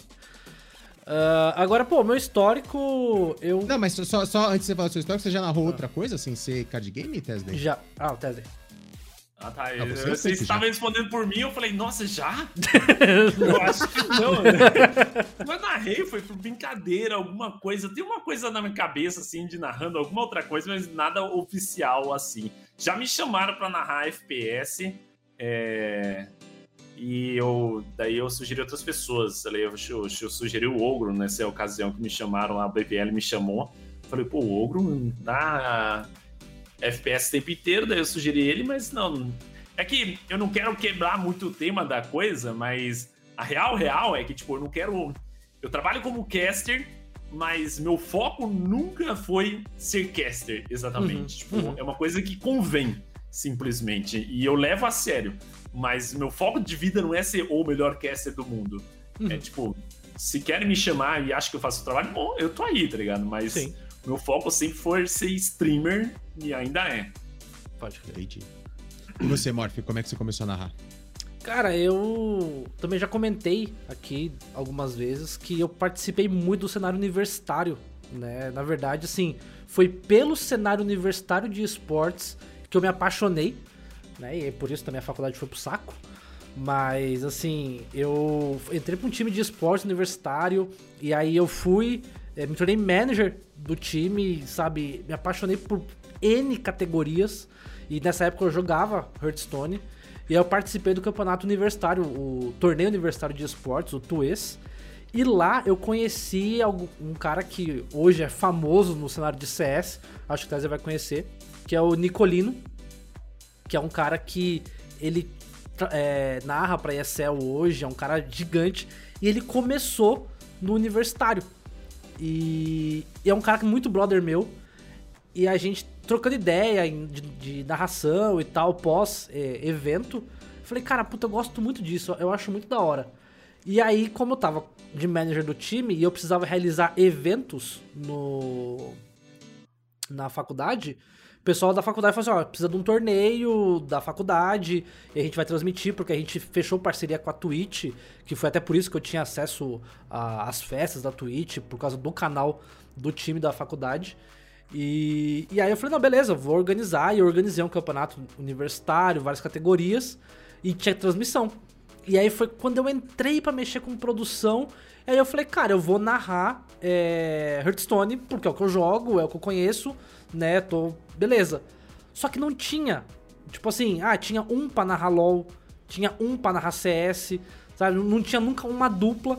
E os caras assim, pô, mas narrar sozinho, né? E eu sempre fui muito desenrolado. Até na faculdade o pessoal brincava que na, na minha ficha de, de RPG eu tenho o speech 100, né? Que eu sou o cara da conversa, de trocar ideia, de... Eu sou, eu sou falastrão. fala pra caralho mesmo. Fala, cara, Falo. filha da puta, esse filha da puta me liga, sei lá, 3 horas da tarde e a gente vai desligar quase 6. Fala Exato. pra caralho. Puta que Exato. pariu. E, e aí o pessoal falou assim: não, eu falei, não, tudo bem, então você que tá aqui, você manja de LOL? Aí o cara, manjo, manjo de LOL. Eu falei, então beleza, então vem aqui e eu vou narrar com você. Porque quando eu entrei no time, eu tive que aprender todas as categorias. A gente tinha oito categorias. Assim, eu manjava de HS e sabia jogar, sabia jogar CS. Mas LOL, Dota, sabe, eu não manjava. Cara, eu aprendi tudo do que que era. E aí eu comecei nisso. E aí eu comecei a narrar eventos universitários. Eu narrei eventos do meu, da minha faculdade. Eu fui chamado pra narrar, eu narrei Campeonato Brasileiro de, de esportes Mas a primeira narração também. foi o quê? Que jogo foi a primeira narração? Cara, na- no primeiro dia eu narrei ao HS, que já era o meu, CS e LoL. Tipo, no primeiro dia, sabe? Caralho. E foi puxado. Foi puxado, foi um dia que eu fiquei sem voz. Porque assim, foi o dia inteiro, eu não esperava, não me preparei, sabe? Eu- eu- completamente sem experiência, coisa que a gente faz hoje, né? De se cuidar melhor, sabe? De poupar voz, saber momento de falar. E a primeira vez que eu narrei FIFA, nossa, a primeira vez que eu narrei FIFA foi absurdo, porque é, a gente vai entrar Bem, nesse, amigos da Rede Globo. nessa, nesse quesito do timing é muito diferente, sabe? Do HS, dos demais jogos. E, e aí nisso eu me, fui me aprofundando e aí rolou no card na manga. O pessoal me chamou para organizar os eventos e a, a Dai me, me convidou. E na época a Nai precisou sair. Eu comecei organizando os eventos e os eventos não tinham transmissão. E eu falei, não, mas eu posso transmitir também. Eu transmito e aí eu já narro. Né? Vou chamando o pessoal. E aí eu comecei. E aí depois veio a Kaká. E aí, na época da Kaká, no ano passado, eu narrei e organizei mais de 48 eventos ao longo do ano. Eu e o Roma. A gente narrou muita coisa. A gente narrou muita coisa. E isso de HS, mas eu narrei mais, acho que, mais uns 5 eventos passado, de outras coisas. É, você narrou FIFA. Eu narrei eu FIFA no ano passado. Você narrou Valorant na KK. Valorant na KK. Cara, a única coisa que eu não narrei ainda é Fighting Game. Mas, tipo, eu narrei RTS. não, narrei mexe, não mexe nas minhas gavetas, não! Caralho! Fica na Mas, sua aí, irmão. Eu narrei RTS, que eu acho da hora. Eu narrei FPS, futebol, sabe? Eu gosto, cara. Sabe? É, é um mundo que eu, que eu me apaixonei e eu, eu curto muito, cara. Eu, eu curto muito, acho muito Vamos foda. aproveitar uma coisa que o Tesday puxou, eu, tá fora da, da pauta, mas eu, eu gostei do assunto. Vocês acham que o cara precisa, se o cara for um bom caster, você acha que ele precisa conhecer o jogo ou ele consegue ir lá e resolver uma narração? Fala assim, mano, faz aqui uma narração de, sei lá, é... Cara, um, um, negócio que tem narração muito legal que eu descobri recentemente e é bem foda é campeonato de speedrun de alguma coisa. E, cara, é muito foda. Eu, eu descobri recentemente. Caralho. Mas é, Vem aqui, narra aqui esse campeonato de speedrun de Super Mario 64, mas eu nunca joguei. Foda-se, você é bom caster, senta aí e faz. Você o cara que é bom caster, ele vai lá e faz. Eu acho que. É que não é tudo preto ou no branco, né? Mas eu acho que se o cara é um bom caster, ele sabe se virar relativamente bem. E, e ele faz relativamente bem. É que, tipo, tem coisas que são muito. Depende um pouco do jogo, né? Se de speedrun Normalmente é interessante ter algumas pessoas explicando o que está acontecendo, por exemplo. Sim, é, Quando... tem que ter a figura do caster e do comentarista, né? É, então... O comentarista sempre tem que ser técnico, mas o, o caster pode só. só é, então, se só né, o caster, eu acho que é possível. Não é o melhor dos mundos, mas é possível. E eu falo isso o que acontece mais ou menos hoje em dia no, no Hearthstone mesmo, né? Não querendo farpar, mas o Ogro, por exemplo, ele tá jogando outros jogos hoje em dia. E quando ele vem narrar uhum. Hearthstone, tipo, ele entende o básico do jogo, né? Não é nada, ele entende o básico. E eu acho ele um dos melhores casters que a gente tem. Eu acho ele muito bom. Muito, muito, muito bom. E, mas, tipo, se ele soubesse muito do jogo, ia ser melhor. Uhum. Mas é que ele tá, né, fazendo outras rolês dele. Mas eu acho ele muito bom.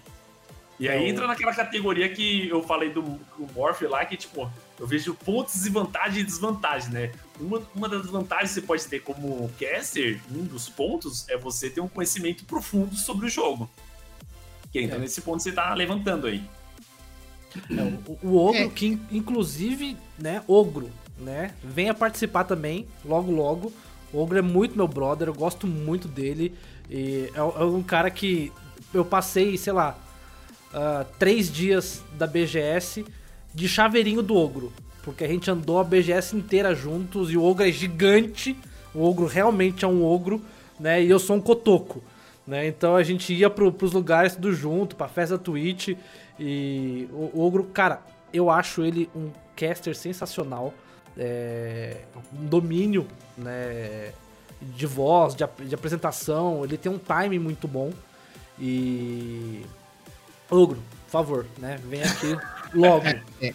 Eu, eu, infelizmente, não conheço o Ogro, mas eu já falei N vezes em transmissões e, e, e no privado. Eu sou putinha do Ogro, porque, mano, eu acho a voz dele a voz mais foda entre os casters brasileiros, pelo menos. Como Cara, assim? A, a minha do... voz não é boa, Roma? Que absurdo! minha voz é incrível! a voz do Ogro é foda demais, mano. E, assim, Cara, e já respondendo a, a, ao que o voz, o voz morta falou ali, o morta voz, né, uhum. né, falando ali no chat, não basta ter só voz boa, não. É, não. Eu acho que você tem que ter um feeling de narração. Isso é muito importante. É, eu, então assim, eu acho que cabe também, né, a gente entrar nessa, nesse assunto, né, nessa, nesse tópico, que é a diferenciação de caster e narrador, né? Porque aí foi o que o, o Roma levantou. Ah, mas o cara né, que não manja consegue chegar ali.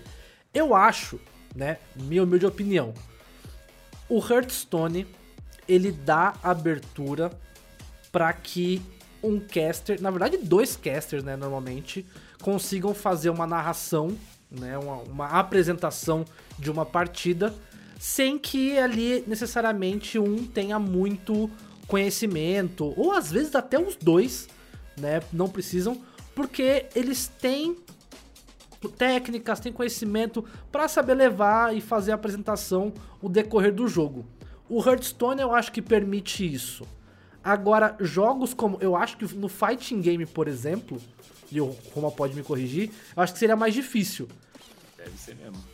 Discordo, discordo totalmente. Eu acho mais Você fácil. acha, você acha mais fácil? mais fácil. Nossa, é mais que eu, fácil. eu imagino eu narrando um jogo de, de, de- de luta assim. É que eu não sou uma pegada de um caster muito profissional assim. Se pegasse o Oco, talvez ele poderia saber melhor dizer. Mas eu não me vejo narrando um jogo de. Como eu vou falar, mano? Chutou baixo, chutou pra cima. Mas, mas um então. Mas, mas então, então eu, eu, eu já. é, eu, eu vou tentar não cortar o assunto do Morph, mas nesse Aham. ponto que você puxou. Cara, a narração de fighting game, existem várias técnicas pra narrar fighting game, mas assim, você. Todo mundo sabe o que acontece num jogo de luta. Tanto que assim, é, eu, eu, eu fico muito espantado dos fighting games terem um público tão ruim na Twitch, no, no YouTube o público é um pouco melhor. Pasmem, o, o, o Combat Club em torneio da, da KK de Mortal Kombat bate 1.000, 1.200 pessoas na Twitch e bate 2.500, 3.000 no YouTube, simultâneo. É assustador como no YouTube tem muito mais público de fighting game do que na, na, na Twitch. Mas é. en- Enfim. Você que tá ali assistindo, você sabe o que tá acontecendo, sabe? Você já jogou Street Fighter uma vez na vida. Eu acho que a narração extremamente técnica, eu acho que ela não, não serve propósito nenhum.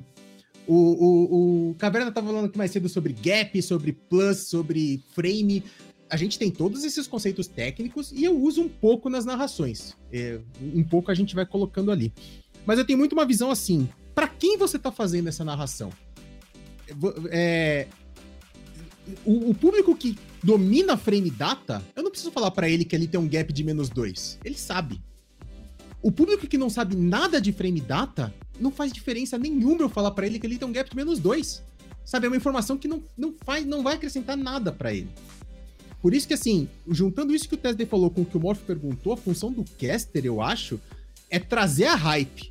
É trazer a emoção para pro que tá acontecendo na tela. É, então, é que tem jogo de luta que é, o Street Fighter é mais suave, na minha opinião. Mas tem. E Mortal Kombat também acho que é mais suave de entender o que tá acontecendo. Mas tem jogo que você pega, tipo, por exemplo, Dragon Ball hoje em dia, os jogos da Marvel no geral, que é muito frenético. Se você não Nossa, tem um cara. conhecimento Esse mínimo do jogo. Nossa, esse esquece. Cara, eu, eu não consigo entender o que tá acontecendo na tela. Não, né? é isso que eu ia falar. Eu não sei exatamente, tá ligado? Porque es- esses jogos mais lentinhos, assim, de lutas mais suave, você consegue dar um- uma enrolada.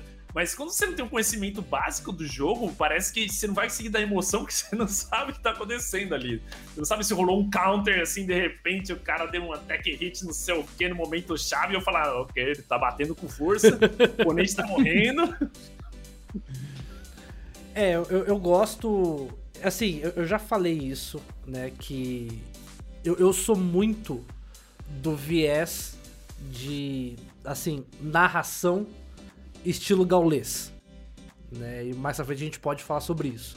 Que eu, eu não curto muito a parada do tipo, né, no HS. Ah, top deco Janice agora. E aí agora deu moeda, Janice, né? E agora vamos ver as escolhas. Sabe, tipo assim, de meio de ficar narrando o, o HS. Né? É, é o mas tipo de mas coisa. é, é aquilo, eu, já, eu já falei isso com, com o Morph, inclusive, várias vezes a gente já teve essa discussão. É, cara, o, o cara tá vendo o que tá acontecendo na tela. Você não precisa escrever pra ele. Sabe, não é, não é uma narração de rádio, de futebol, que você precisa Aham. contar o que tá acontecendo. Eu, eu não gosto desse tipo de narração, que o cara fica descrevendo passo a passo o que tá acontecendo. Ah, comprou, comprou Genice. Tô vendo, corno, que você comprou, que o cara comprou Genice. Não precisa me falar. Pô, inclusive teve uma das, das partidas que eu narrei com o Tesday, é, que eu acho que foi no primeiro dia isso, que a gente fez uma coisa que eu faço muito com o Roma que a gente gosta de fazer. Você fez né? com ele o que você faz comigo? ah, não. Aí são. Caralho, E mas no primeiro que não tinha sido presencial o negócio. E- e foi no primeiro encontro, hein? remoto. E foi no primeiro encontro. Caralho. Mas o que é uma parada que, tipo, até o Roma fala assim, mano, quando a gente faz isso, a gente tem que segurar um pouco a linha. Mas que eu vi que uma pessoa reclamou no chat quando eu fiz com o Tesday, e mais uma galera curtiu. Que foi assim, era uma partida, de, acho que se eu não me engano, de druida contra, acho que contra o Ladino, que, cara, os primeiros turnos era muito, tipo, não tinha o que comentar a respeito. E Não aí, tem. Eu Card, e o Tese- game, primeiro turno, não tem nada pra você falar, cara. Não tem nada. É, e aí, tipo, eu e o Tess, a gente divagou os, assim, os três, quatro primeiros turnos a respeito de como tava a posição das classes em relação ao- a, tipo, o, o como se portar. Mas assim, a gente deu uma divagada e os turnos foram rolando, né? E aí eu só vi assim no. No, no chat, alguém falou assim: NA narrador, olha o jogo acontecendo e os caras divagando, né? E aí eu fiquei pensando, falei, irmão, Tipo assim. Você viu que, tipo, os 3, 4 primeiros turnos foi tudo assim. Passa, poder heróico passa. Não, não tinha ali o que agregar. E a gente conseguiu botar, sabe, uma ideia maneira. E o pessoal comentou, tipo assim, pô, não, tá maneiro. Pô, ficou, ficou legal assim. E eu, eu curti, né? E é algo difícil. No começo, quando eu comecei a narrar com o Roma, era muito difícil a gente conseguir acertar é, esse timing de da devagar e, né, de- e depois entrar no, no, no game de volta. E eu consegui assim com o Tesla no primeiro dia, a gente conseguiu fazer, eu achei maneiro isso. O que, que você que você acha? acha, disso? Tesday? É. De- dessa, que de- é dessa questão. Eu acho que isso é necessário no Hearthstone. E é difícil que você. é, tem muita técnica envolvida nisso e, tipo, não com estudos sobre isso. Mas eu sinto que tem momentos que a gente divaga demais. e- Mas tem, tem momentos que é necessário devagar, porque é um começo muito lento mesmo. Quando tá naquela mirror de sacerdote, tipo, não tem como você fazer uma hora de narração do jogo que nada tá acontecendo. Então é, é bacana, porque às vezes, mano, o jogo tá muito chato. E você tem que fazer alguma coisa. Por isso, às vezes, o, o Koma, o Ogro são muito bons nisso também, porque eles são engraçados pra caralho, tá? Então eles divagam e de maneira bem profissional, assim, e mete umas coisas muito engraçadas, deixa interessante. É foda que às vezes, mano, eu sinto que o pessoal tá divagando demais e tá acontecendo coisas interessantes no jogo. Por isso, isso Aham. é uma técnica meio difícil de trabalhar, que você vai se, se adaptando com sua dupla. Mas eu acho que isso é 100% necessário pra deixar uma narração decente, pelo menos um jogo como Hearthstone. É, cara, é, eu acho que é um equilíbrio difícil de atingir, viu? De, é, é, eu, eu confesso, uma das minhas falhas, às vezes, é, é sair demais do jogo. É, é- é que eu tenho muito isso, assim, de, de eu não querer fazer a narração, é, assim, descritiva, sabe? Uhum. Eu, eu confio muito que o público que tá acompanhando ali sabe o que tá acontecendo. Então, às vezes, eu tô trazendo outras coisas e tô trazendo outros assuntos, e sabe, o jogo tá rolando de fundo, e, e eu acho que o, o papel do caster é muito de entreter a, a, a transmissão. É, eu acho que sim, tem- não, não pode também 100% assim fugir do jogo, e eu acho que eu fujo um pouco mais do que eu deveria, às vezes, e, e- e às vezes eu preciso melhorar um pouco nisso. Mas eu acho que, cara, tem que sair, tem que sair. É, é, uma das coisas que tá aqui na nossa pauta, eu vou adiantar a minha resposta, o meu maior ídolo na narração, se, se for pegar nos esportes como um todo, é o... Ai, que é o... Perdeu o nome, tô, Não sabe nem o nome. eu tô, eu tô muito velho. Narrador de futebol, que é pelas barbas do profeta. O... O- que morreu já. Silvio Luiz. Silvio Luiz. Silvio Luiz é o cara, é o meu maior. Eu gosto muito de futebol. Ah, Eu fui na última partida do São Paulo no estádio antes de pré-pandemia. Eu tava lá, eu, eu vou constantemente ao estádio, é, pelo menos partidas de Libertadores, eu tô sempre lá. E, e eu, eu gosto muito de assistir. E o Silvio Luiz é minha maior referência como narrador. E, mano, ele é off-topic do começo ao fim, cara. Ele, lógico, ele traz emoção, ele puxa alguma coisa. Mas, mano, ele viaja na narração. E uma vez eu vi uma entrevista dele, ele falou que muitas vezes ele inventa as coisas que tá acontecendo, assim. Ele fala assim, ô, louco, meu, trouxeram uns pão de queijo aqui pra nós, que legal. Ele falou, cara, ninguém trouxe pão de queijo nenhum, ninguém leva porra nenhuma pra narradora. Mas é que eu, eu tava afim de falar qualquer coisa, porque eu não tava, o jogo não tava acontecendo nada. E eu simplesmente comecei a... a a, falar de, de outra coisa, sabe? E eu acho isso muito legal e eu gosto muito. Mas é lógico, ele é um, era, né? Infelizmente já, já faleceu. Mas era um monstro nesse, nesse quesito. Ele, ele saía da narração e. Apesar de que, se eu, se eu for pensar um pouco também, ele não era um cara muito adorado na narração, né? Tinha muita gente que não gostava da narração dele, pensando agora, mas eu sou um cara que sempre gostei muito. Ô, ô, Roma, só pra você saber, ele não morreu, tá? Para de matar o Sim, rapaz. não morreu?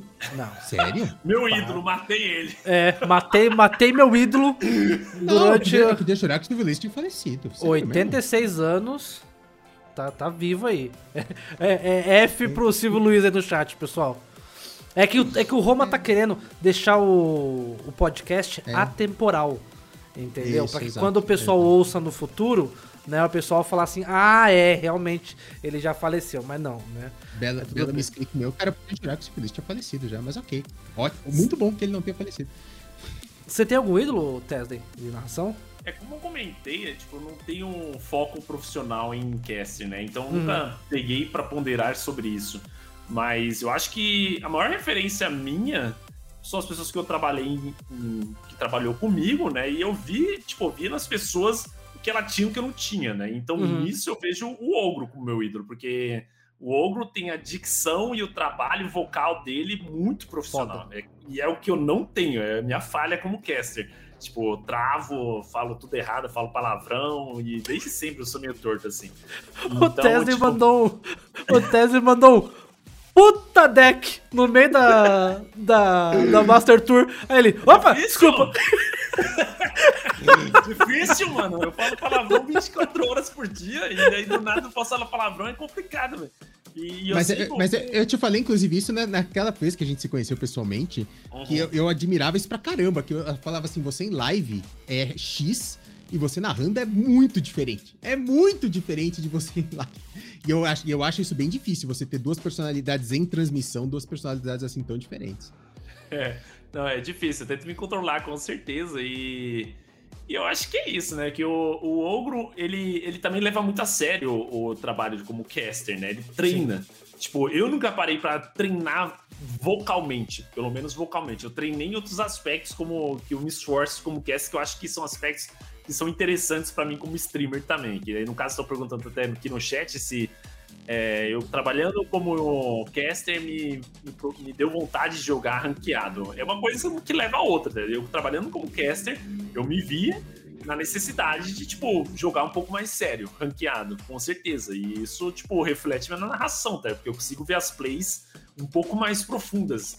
E aí, tipo, naquela coisa de analisar atributos de narradores. Eu me acho um, um- um analista por bom, igual a Nai, que, tipo, é uma jogadora profissional. Ou Venom, que também é um puta jogador. Mas eu tô chegando lá, sabe? Eu tô, tô analisando umas coisas boas, assim, que eu me orgulho, assim, no jogo, porque eu tô jogando mais o jogo profundamente. Mas em questão, assim, de, pelo menos, que eu mais vanglorizo, assim, eu acho que fica o ogro mesmo. É, in- inclusive, você, inclusive, quando rolou a De- questão. além de do- mim, depois de mim, quem é o seu favorito? Só comentando, seguindo o assunto que o Tesden falou, quando rolou o convite, né, pra, pra eu narrar, é, o pessoal sabe que eu tenho criado muito mais conteúdo atualmente de BG, né? E, só que eu não deixo de consumir muito conteúdo de, de, de, de ranqueado, né? De competitivo, principalmente, porque eu sou apaixonado pelo competitivo de Hearthstone. Mas quando rolou o convite, eu tava no início da preparação pro, pra Copa Latam, da, da Copag de Pokémon, e tava com outras coisas pra fazer. E quando rolou o convite, eu falei, para tudo. Assim, eu parei minha, minha criação de conteúdo e foquei apenas na ranqueada, apenas nos estudos do- dos decks, pra poder ter o, o, o timing do tipo assim, ah, agora o cara tá com deck tal, né? Então, assim, nesse turno ele tá buscando fazer tal coisa, que eu acho que é importante ter, né? E, e que eu, eu, eu gosto de, de poder acrescentar, né, nessa parte. Agora, cara, em, em termos de ídolo, ah, cara, assim, eu tenho que citar três caras brasileiros. Assim, fora do país, Porra, porra, obrigado. Valeu, mano. fo- fo- fora do país, eu, eu, eu curto muito o Frodan. Eu acho o Frodan um, um Ah, cara. eu também. Nossa. Mesmo. Eu, eu acho o Frodan muito. eu acho o Frodan muito completo, Ele é. sabe? E, como diz o Ron, principalmente sem camisa. É, só que eu acho também a Gia uma caster extremamente técnica. E, e a Gia, eu acho maneira que eu acompanhei a evolução dela. Ela entrou na GM travada, e mas trazendo ali os pontos dela, só que ela foi se soltando e eu, eu curto muito o, o, o, o casting que ela faz de HS. Só que em termos de narração, cara, o Nicolino, como eu já citei, que é um cara que eu vi evoluindo, né? O Ogro, que também conheço pessoalmente e, e sabe, como o Tese já falou. E, mano, o Neves. O Neves Tudão. Que é outro cara. Assim, eu, eu, eu juro. é, Neves e Ogro po- podem me chamar, porque eu sei que eles têm um grupinho de estudo deles, de preparação, de narração. Os caras são muito foda, sabe? Eles são absurdos. E, mas o Nicolino eu acho maneiro que vira e mexe, ele pega, por exemplo, no Instagram dele e ele coloca, sei lá, é. Ah, rolou uma notícia e teve uma cena inusitada de, sei lá, uma batida de carro, sabe? Ou qualquer coisa. O Nicolino pega o vídeo disso e faz uma narração do evento, sabe? E fica como se fosse, tipo assim, realmente uma narração esportiva do- de um evento qualquer. E eu acho isso muito foda. É, eu acho que é um dom que, que ele tem e que eu sei que ele pratica muito, ele estuda muito. Então eu, eu tenho essa- esses caras como referência do tipo assim, puta, eu, eu queria estar mais próximos, sabe? Eu queria estar em São Paulo mor- morando perto desses caras pra trocar ideia, sabe? Porque é, é muito foda. É, se, se for trazer pros esportes eletrônicos, no HS é a Gia, minha, minha caster favorita, sem sombra de Uhum. dúvida. Eu acho ela incrível. Mas se for pegar esportes eletrônicos como um todo, eu não posso deixar de puxar o saco do Buiu, né? Cara, o Ah, Buiu pra mim. E, e- e nem tô falando isso porque é meu chefe, o Buiu também é CEO do Combat Club, né? Mas tem que Mas puxar o saco. é... Tem que puxar. Mas, Tá cara. pano. É, Não, pega o cara. paninho, pega o paninho, pessoal. O- Ah, é- essa, essa história eu posso compartilhar aqui, porque ela nunca foi mistério pra ninguém. O meu grande sonho era entrar no Combat Club, é, quando eu comecei a narrar, porque eu sempre fui fanático pelo Buiu. Cara, o Buiu é um puta caster. Quem não conhece, assiste a, a Liga Latina da, de Mortal Kombat na- nos canais oficiais da, da Warner, que é ele que narra junto com o Speed. Cara, ele é um monstro narrando fighting game. Um monstro. Fato. É, é, ele narra outras coisas também. Ele já narrou Valorant junto com o Morph, inclusive. Exato. Mas é. Cara, ele é um monstro narrando fighting game e o Buiu, pra mim, é, é genial. E foi É um da hora que nesse dia. Imagina você, Tesday, né? Hum. Você na Hearthstone. Você sabe jogar um, um FPSzinho, um CS, um Valorant, né? Sim. Aí imagina te pegar e falar assim, não, narra aqui pra gente, né? O- uma MD3, né? Aí você pensa assim, pô, mas eu vou estar com alguém que manja, né? Aí tava eu que nunca narrei Valorant, eu já tinha jogado, mas nunca tinha narrado, com o Buiu, que nunca tinha nem jogado. Não, não, ele jogava, ele jogava, ele jogava. O Buiu não, Ele o Buiu não jogava, mas- jogou. Quem jogava não, o ele cinza. jogava Valorant. Não, o Buiu na, jogava, jogava Valorant, mas ele nunca tinha narrado Valorant. Foram os dois que nunca tinham narrado Valorant e senta aí e faz. E foi. do Combat Club. e foi. Pensa a situação, Tesla. Mas foi bom. Foi Mas bom, foi bom, é foi foda. bom porque o Buiu, ele segurou muito bem o que, a, a narração, a parte da muito emoção, foda, mano. assim, assim, ele botou a gente num- numa numa encruzilhada e a gente rebolou ali e deu bom. No, no final deu bom. O, agora, Mas, é uma- vocês, estavam, vocês estavam falando de, de que ah, tem que estudar, pô, tem que estudar a ladder e o meta e tudo mais. É obrigação do caster achar letal?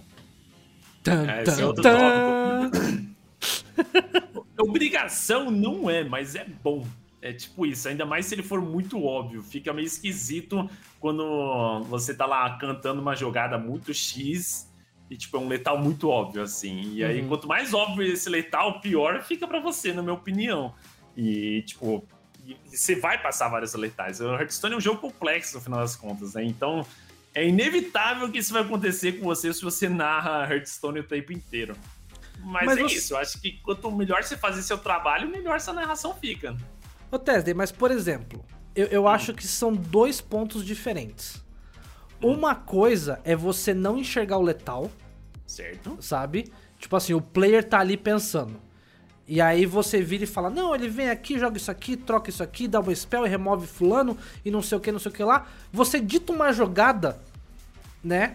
E aí o cara vai lá e faz o letal, né? Aí você não viu o letal. Agora, outra coisa que eu vejo o pessoal reclamando muito no chat, e eu falo, mano, porra, como assim? Sabe? É tipo, o cara chegou, sabe, top decor fireball, e é tipo, a gente tá, sabe, falando assim, ah, então agora o cara tá torcendo pra pegar um burn, não sei o que. O cara top deca fireball, dá fireball, e tipo, você não comentou do letal, mas você já tinha falado previamente. Mas o chat às vezes critica do mesmo jeito, ó, oh, Caster não viu o letal. Eu falei, mano, mas... mas como assim? É, eu, eu acho que é o seguinte, velho. Se o, alguém tá se incomodando na narração de algo, é algo que pode melhorar, velho. Tipo, a gente Uhum. não tem obrigação. Mas é isso que eu falei, né? São as fichinhas de atributos que a gente tem que se atentar. Quanto melhor você jogar Hearthstone, melhor vai ser com você narrando ele. Sim. tipo, ao mesmo tempo. Se você não, se não saber nada de Hearthstone, você vai ter que narrar de outras formas. Você tem que ponderar para outros pontos. E você pode se enrolar muito nesses outros pontos de maneira eficiente. Tipo, o cara tá pensando na jogada, você fala, oh, agora ficou, engra- ficou pesado, vamos ver que ele faz essa partida, não sei o quê. Mas é isso, velho. Tipo, quanto melhor, eu, eu realmente acredito que pra você ser um bom narrador de Hearthstone, é bom você ser um bom jogador também. Tipo, não Uhum. acho que é obrigatório. Eu realmente desacredito disso. Mas quanto melhor você ser, melhor vai ser sua narração. Eu realmente acredito nisso. E eu Uhum. trabalho isso pensando nisso. Tanto é que eu tento me esforçar estudando os decks um pouco mais pra entender o que passa na cabeça das pessoas, né? E isso vai ser outro ponto que a gente vai falar sobre. Mas tem momentos no Hearthstone, como é um jogo muito parado, que você quer falar. Não gostei dessa jogada que ele fez. Nossa, que jogada errada! Que, que Aham. display! Que que ele tá fazendo? E quanto mais você entende do jogo, melhor você vai entender o que passa na cabeça do, do, do jogador, né? Certo. É, assim, é, antes da gente mover para esse assunto da- das Uhum. críticas ao- aos jogadores, é, é, é, uma coisa que eu, eu- eu concordo que você tem, quanto mais você conhecer, melhor vai ser sua narração e tudo mais. Mas uma coisa que eu sempre defendi é, se eu enxergasse todos os letais, eu era um pro player, eu não era um caster. Tá ligado? Cara, Não, não tem como você enxergar todos os letais.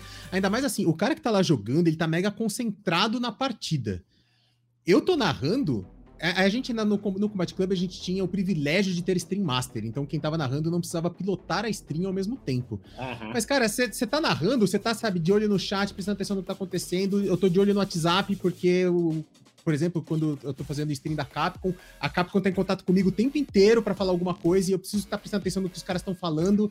E, e, cara, não dá pra eu prestar atenção, ó. tá tão focado no jogo e Eu achar todos os entendo detalhes. completamente você, mas discordo.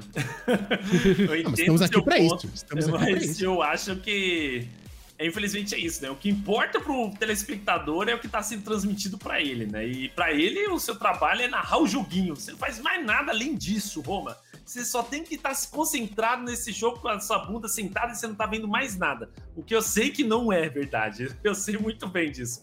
Mas eu acho que é isso, que tipo, você não pode perder letais muito óbvios. Eu acho que Ah, não, muito, muito óbvio não. Muito óbvio pega mal, É, mas, mas eu acho que pode muito acontecer. quebra-cabeça, eu acho que ninguém vai reclamar no chat. Que daí é demais, né? Daí é, É, você falou, você estaria jogando.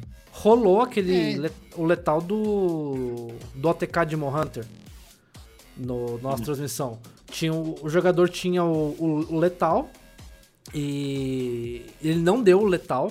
E aí o Tesla questionou. O Tesla falou assim: Cara, eu acho que ele tinha o letal. Ele perdeu o É. letal. Ele tinha que setar o letal pro próximo turno. Isso, Aí é era isso. mais complexo ainda. É. E, a- e aí a gente. Eu falei assim, cara.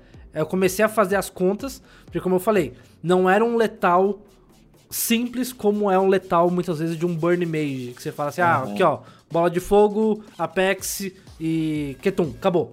Né? Era, era um letal onde ali, ó, desconto, ordem, né? Desce aqui o Moarg e não sei o que. Então era diferente a pegada.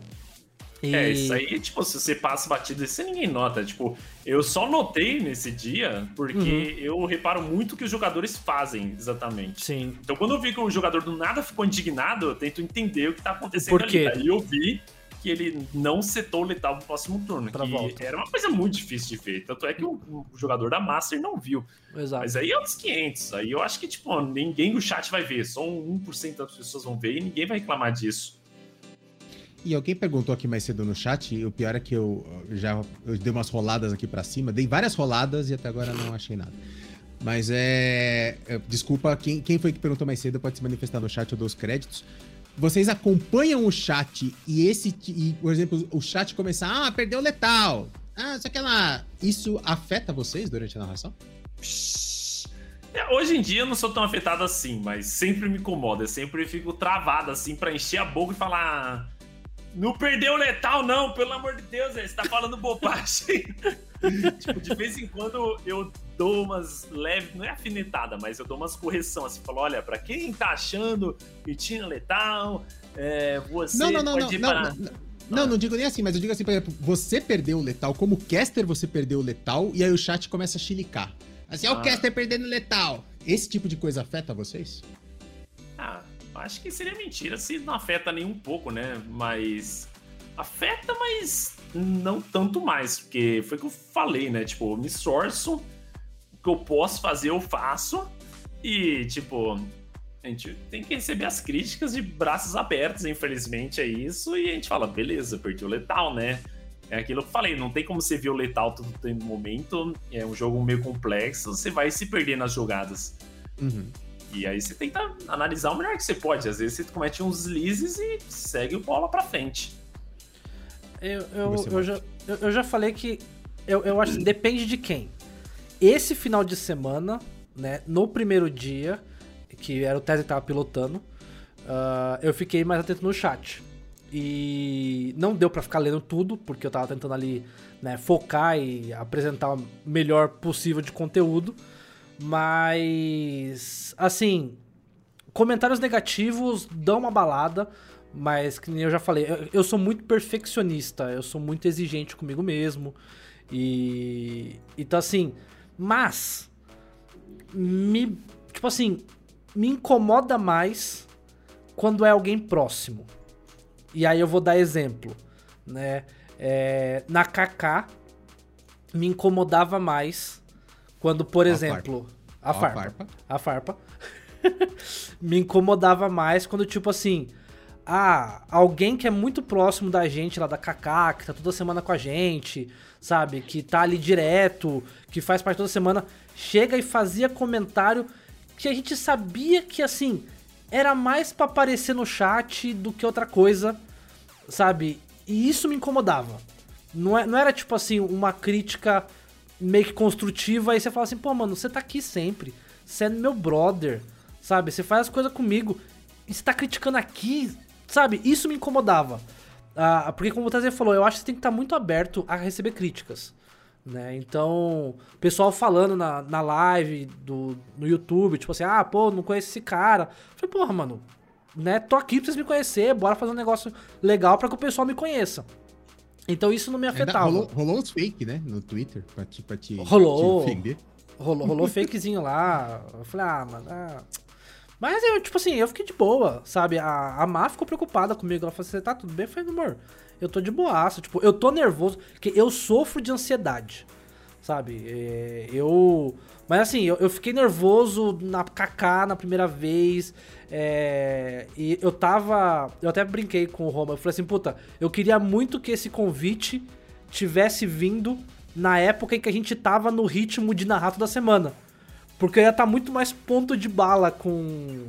Sabe? E o convite veio numa hora que, tipo, eu não tava no timing de toda semana tá narrando, mas veio. Foi um convite que veio a tempo de eu me preparar. Eu ia ficar pilhadaço se o Tesla chegasse pra mim e falasse assim, ô, é amanhã, tá? Sabe? Tipo, isso. Mas assim, veio o convite, eu tive tempo, eu me preparei e foi de boa. Eu só fiquei ansioso porque eu sou um cara ansioso. Mas é essa parte do chat, eu acho que, mano. É. O Buiu, por exemplo, defende que caster não pode ler chat. De jeito nenhum. Não sei. Não, mas, mas Eu ele, acho meio- defende, ele, ele- ele defende que não é papel do caster interagir com o chat, tá ligado? O papel do caster é narrar partida. É o- é a visão dele. Eu gosto de interagir com o chat pra caralho. E, e- e faço em todas as minhas, minhas transmissões. Mas o Buiu, por exemplo, defende que o caster não tem que ler chat. Zero. Não, não, cara, o caster tem que interagir com, quem- com quem tá narrando junto com ele e falar do, do jogo. É, tipo. Sei. Eu acho que isso é uma visão pra cada um, né? Quando uma coisa é ao vivo e é, uma das coisas mais incríveis da Twitch é o chat e o YouTube tá tentando copiar hoje em dia, eu acho uma coisa a mais se brincar, tá ligado? Não, não acho que é necessário, tanto é que eu nas Masters e Grandmasters eu interajo bem pouco com o chat, apesar de eu ler quase tudo. É, mas você viu, por exemplo, o Venom, interage muito bem com o chat. E ele manda muito bem, velho. E o pessoal gosta, velho. O pessoal interage pra caramba. Então, tipo, é algo a mais. É, entra naquele fator de qualidades diferentes de cada um, né? O Exato. jeito, não, não gosta de interagir com ninguém. Eu sou quase isso também, mas eu tento interagir relativamente pouco, Não, mas não. interajo. Não, na- nas lives pessoais dele, ele interage pra caralho. Pra Uhum. caralho. E ele, e ele faz umas interações muito legais com o chat o- e, e tudo. Mas ele acha que trabalho. Ele, ele não acha que tem que interagir com o chat. Ele acha que, tipo assim, você tá lá contratado, é a visão dele. E, Uhum. e- e, de novo, eu, por exemplo, não concordo 100%. Eu, eu gosto de interagir muito com o chat. Mas ele acha que você tem que focar na, na transmissão. E, e em transmissões oficiais, o Buiu interage zero com o chat. Zero. Ele não fala o nome de. Ah, manda salve. Ele não manda. E é, a, é a visão dele. Ele, ele, ele- e, e assim, e com isso, pode, pode chilicar o quanto quiser no chat que ele não tá nem lendo. É, a, a gente mandou alguns salves, né? Mas como o Tesser falou, tipo, realmente o, o Coma e o V não são, tipo, líderes nessa parte de interação com o chat. Mano, eles interagem pra caramba. E eu, eu, eu sinto que o chat curte, né? Até porque é, é muito a pegada da Twitch, né? Tipo assim, a vinda da Twitch. é mestre em inventar coisas, às vezes, pra interagir. Ele começou a entrar nessa onda agora das pizzas, não sei o quê, tá? É muito bom, Ah, cara. sim, Pô, sim. Até eu tenho vontade, e faço quando eu lembro, que eu sempre esqueço, de tirar foto da pizza e marcar lá no Twitter, velho. É bobo, mas é engraçado, tá? Tipo, estamos enviando pizza pra todo mundo, velho. Se chegar uma pizza, marca nós. É. É isso, Não, mas é Igual o. Massa falou, mandaram parabéns pro, pro, pro Hexer, né? Que é o cachorrinho do, do Massa na live. Tipo, o Massa ficou mal feliz, né? Então eu, eu- eu acho maneiro essas interações e, e eu acho que cabe, né? Mas é, eu acho que também tem que, tem que haver o, o controle assim. E oh, agora vamos, já que tá falando de, vamos falar no assunto polêmico. Mamilos. Mamilos, vou fazer que nem o Buiu. É, Botar a camisa no meio da Levanta a live. camisa no meio da live. Manda Glo- Twitch. Globo.com, o raio do sai os Mano, mano, mano, é- é- esse é um assunto off-topic aqui, mas pra quem não é da comunidade de Fighting Games, teve uma treta monstro na comunidade de Fighting Games. Um cara fez, fez Money Match, que é um, um conceito que não sei se a galera toda aqui tá acostumada, mas em Fighting Game tem muito. A galera aposta 100 conto, faz uma FT10, quem ganhar leva 100 conto, tá ligado? Isso tem muito. E aí, agora nessa época de online, teve um cara que fez um FT10 e outro cara jogou no lugar dele, mas puta, deu uma treta, mano. Deu uma treta zoada. E o, um dos envolvidos era caster do Combat Club, então o Combat Club fez um vídeo se posicionando e dizendo que ele não fazia mais parte do quadro de narradores do Combat Club e tudo mais. E aí o Buiu fez esse vídeo interagindo, e o Buiu, cara, ele é todo atrapalhado, ele faz as coisas, ele, tipo assim, ele apertou REC, ele tava terminando de colocar a camiseta, assim. Aí ele tava assim, ele tava com os peitinhos de fora, os mamilinhos de fora, assim, e ele terminou de colocar a camiseta. Mano, esse vídeo saiu na Globo.com, o vídeo do Buiu. A gente fez figurinha. E, e o mais legal é que a figurinha é ele com a camiseta aqui assim, então não dá pra você saber na figurinha se ele tá tirando ou se ele tá colocando. a camiseta. É muito bom. É muito bom. Mas o, o, o tema polêmico, vamos lá. Ego Manda. de jogador, de player. Porque a gente teve, inclusive, nesse final de semana, a, a Luna, né, Luna Love, fez um tweet comentando que é, ela gostaria, né, que houvesse um campeonato onde os casters jogassem e os players narrassem, né, tipo, avaliassem as jogadas. Cara, e aí, Tesday? Como você falou lá, você, Isso- você isso respondeu, aí, né? Isso aí é, é far- farpinha de jogador, né? Farpinha de jogador. Eu acho que é uma farpa super válida, honestamente, porque se você pegar é, principalmente jogadores profissionais aqui no Brasil mesmo, a maioria deles não gostam muito de as- assistir narrações é, de, Uhum. de si mesmo ou de, de outros jogadores, porque a gente fala muita bobagem, a gente fala muita bobagem o tempo inteiro, só que, tipo, a gente não tem a visão mental de um jogador do Grandmaster. Hum. Não tem. É por isso que, tipo, eu, hoje em dia, eu me. Mano, quando você tá narrando o jogo, mano, você tem a vontade imensa de chegar e falar: por que carambas ele fez isso? Que misplay? Você quer encher a boca de falar esse tipo Uhum. de coisa. Porque às vezes parece muito uma misplay.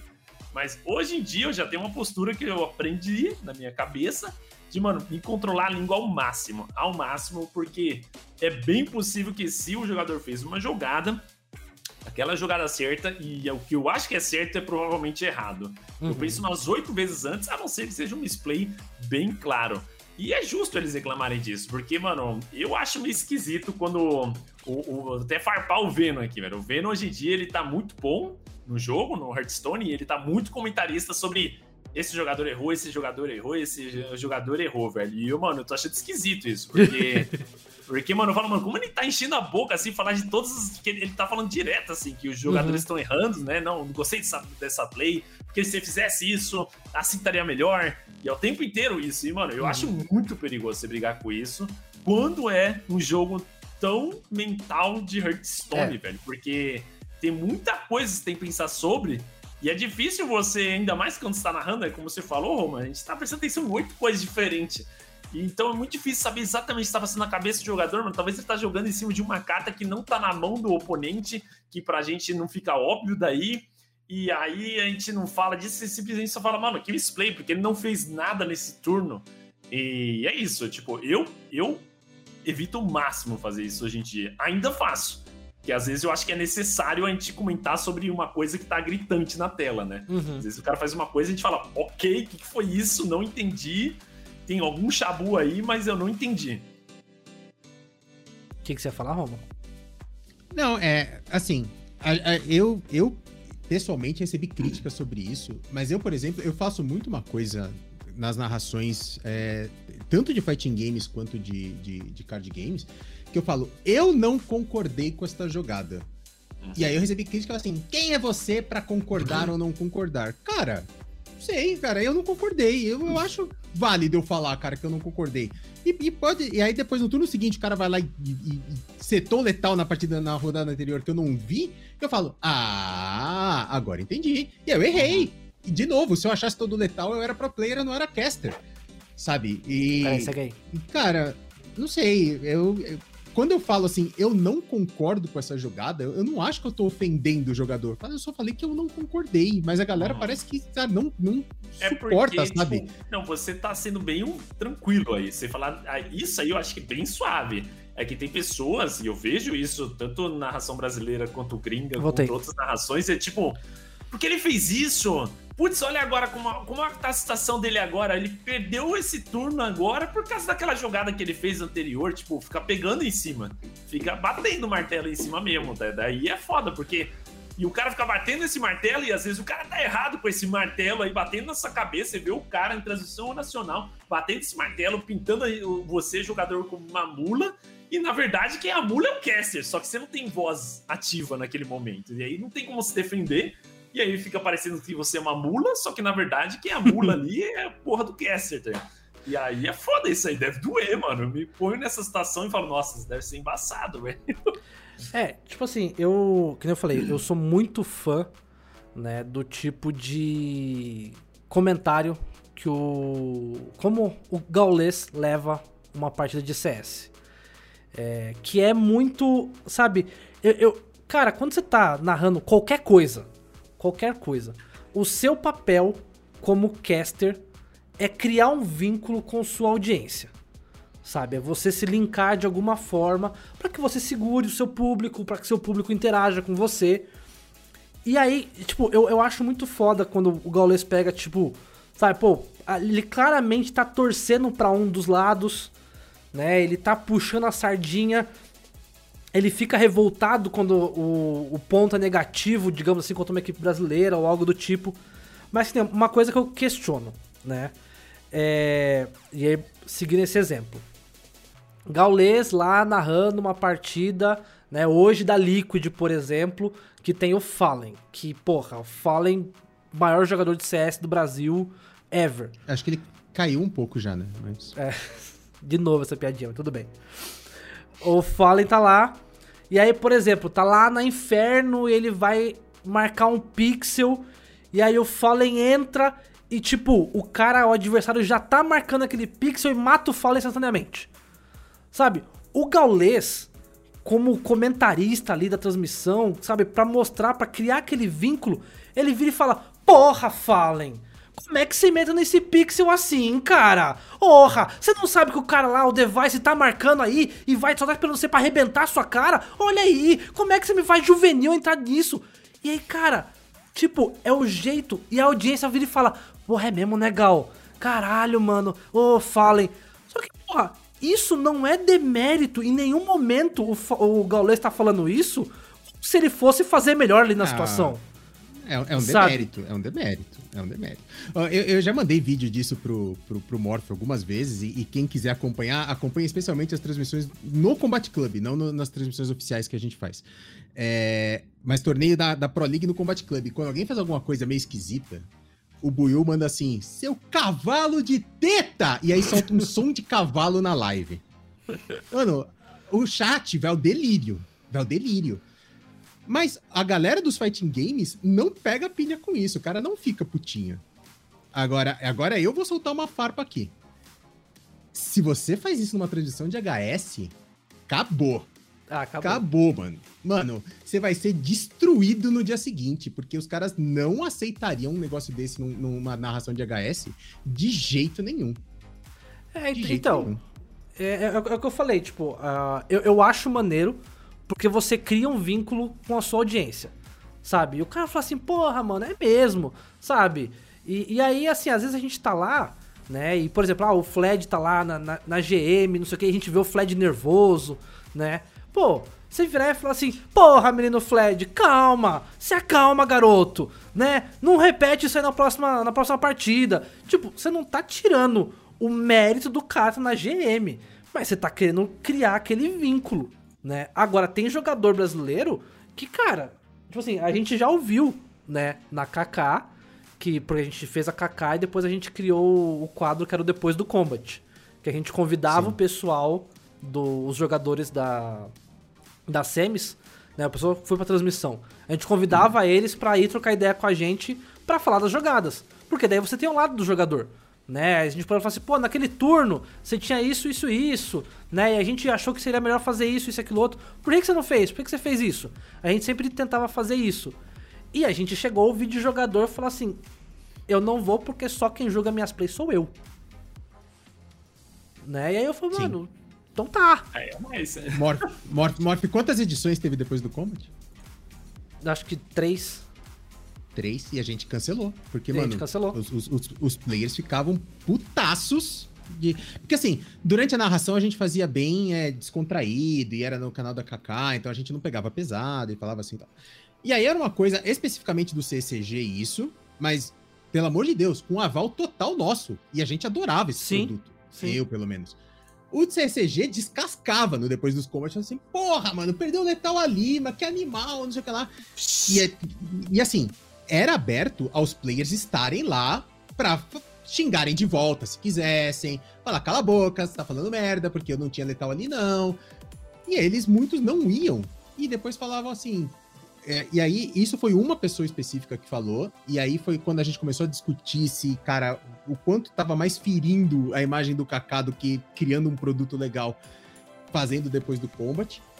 Que era, o cara falou assim: eu não vou ele reclamou da- das nossas críticas ele falou, cara, tava perto, era só colar lá e falar que a gente, o idiota era a gente e que você não, não fez por causa de XYZ. Eu falei assim, não vou porque só quem tem, quem pode julgar as minhas jogadas sou eu mesmo, não vocês.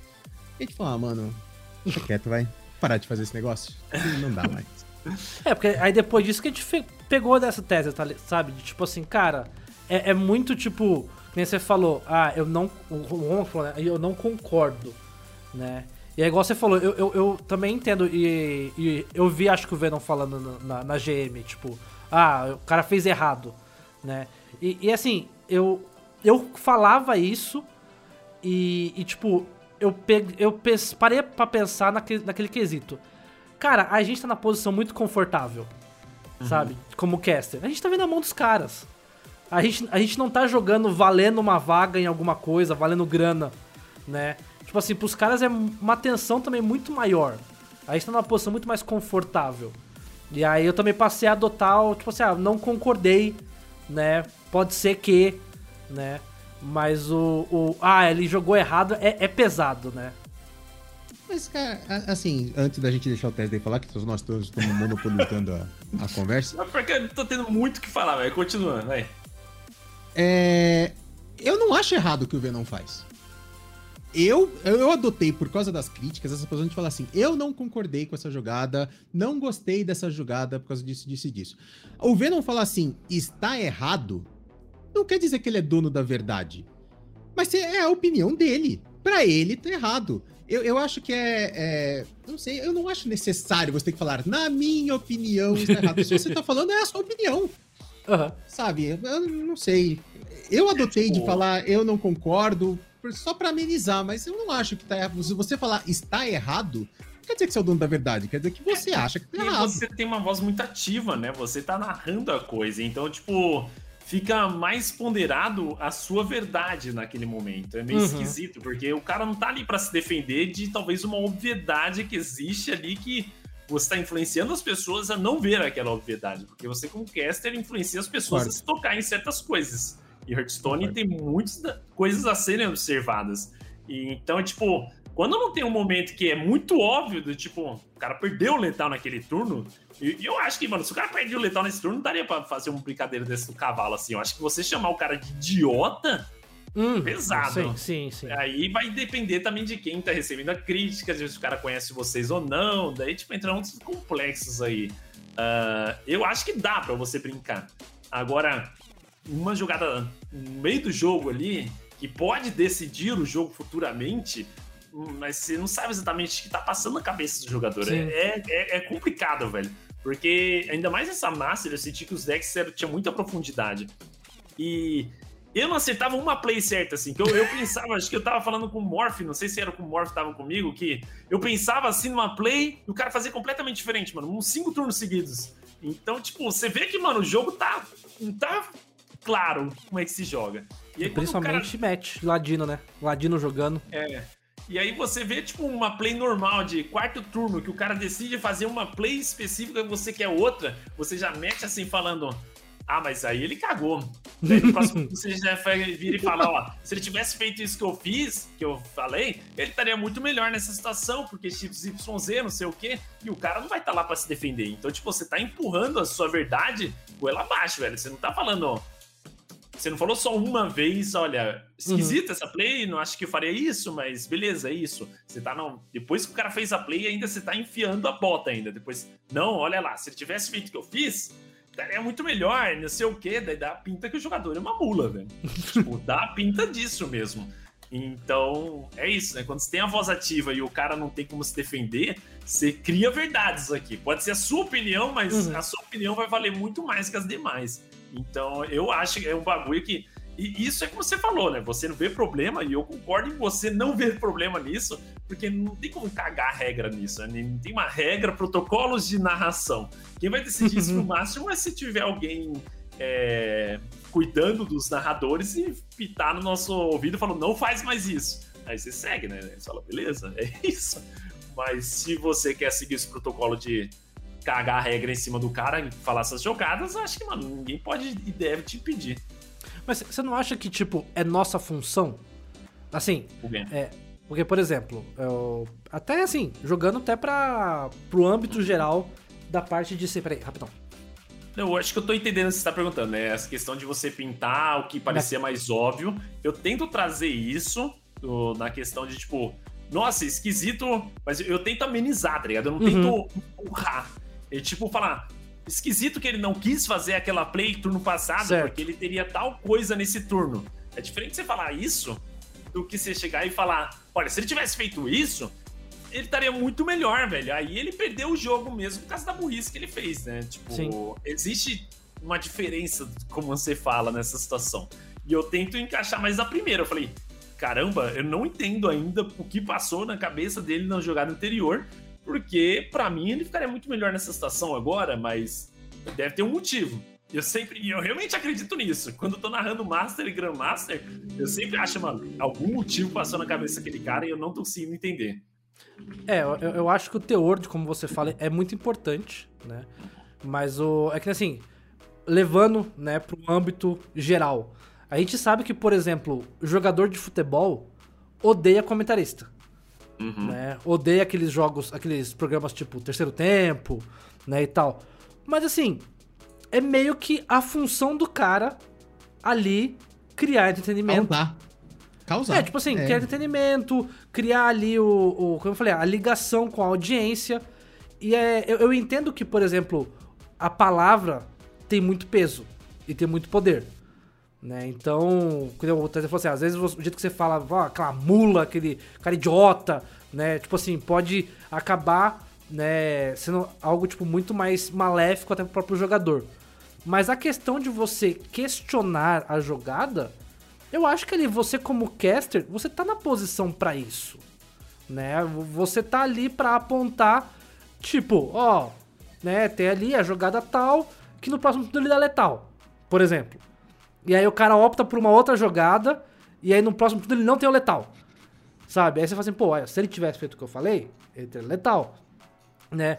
Mas assim, isso, eu acho que isso não tira um mérito do jogador sabe? De, tipo, dele tá ali, dele ser bom, dele tá ali por fazer, fez por merecer. Mas tomou uma decisão, sabe? Então eu, eu não sei, eu, eu fico muito. E, e, no HS eu aprendi a me conter, sabe? E, e em narrações que eu fiz de, de LoL, de Rainbow Six, eu fui mais. É, eu, eu, digamos que eu fui mais pesado. Do uhum. tipo assim, cara, não, não, não é momento para você ir aí buscar o dragão. Olha essa rotação, sabe? Do tipo assim, porque você tá vendo o jogo do mesmo jeito que o cara, algo do tipo assim. Aí no, aí no HS eu aprendi meio que na, sabe, na porrada. E aí hoje eu falo assim, ó, aqui tem essa, essa, essa e essa opção. Ele não tomou a opção que eu acho que deveria ser, mas ele tomou tal, talvez esteja enxergando tal coisa. Mas eu, eu, acho que é delicado. É uma situação delicada. E a gente vê que não é só jogador brasileiro que tem essa questão. Né? Não foi só a gente que passou por isso na KK. A Sim, Luna. A Luna, a Luna porra, fez a mesma reclamação, né? a Luna é uma das melhores jogadoras do mundo. Easy. Sabe? Eu sou fãzão dela. Sabe? E uma das jogadoras mais consistentes, absurda. E, e para ela ter feito esse tipo de, de reclamação, né, Tesla? Eu acho que é porque a narração em inglês tá pesando na dela. Deve estar tá pesando, né? E acho que é isso, né, que você falou. É questão de. Acho que é só jeito de falar, mas não existe regra para isso. E eu acho que realmente faz parte do nosso trabalho palpitar as jogadas possíveis. Mas é isso, eu, eu tento não pisar em ovos hoje em dia na narração. É isso que eu trabalho. Uhum. Eu realmente penso. Mano, para mim, toda vez. E pior que muitas vezes que. Quando o cara não comete minha jogada e eu, na minha cabeça, o primeiro apito é, é misplay, eu repenso. A maioria das vezes que eu repenso, eu tava errado. De verdade. Não é diferente quando você tá jogando o jogo e o chat tá ali gritando misplay do seu lado, e a maioria das vezes o chat uhum. gritando misplay tá errado. Às vezes eles estão certos, né? Mas Sim. aí cabe a diferença, né? Que eu sou um casual, mas você tá narrando um Grandmaster. E aí, o Grandmaster, a chance de ele tá errado é bem pequena, velho. É Exato. bem pequena.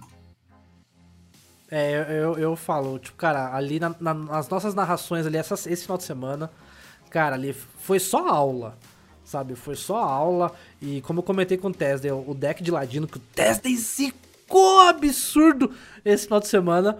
É, foi um dos decks que, enquanto eu tava estudando, enquanto eu tava vendo o pessoal jogando, uhum. é, era um deck que, cara, eu via, tipo, o Tais treinando com ele.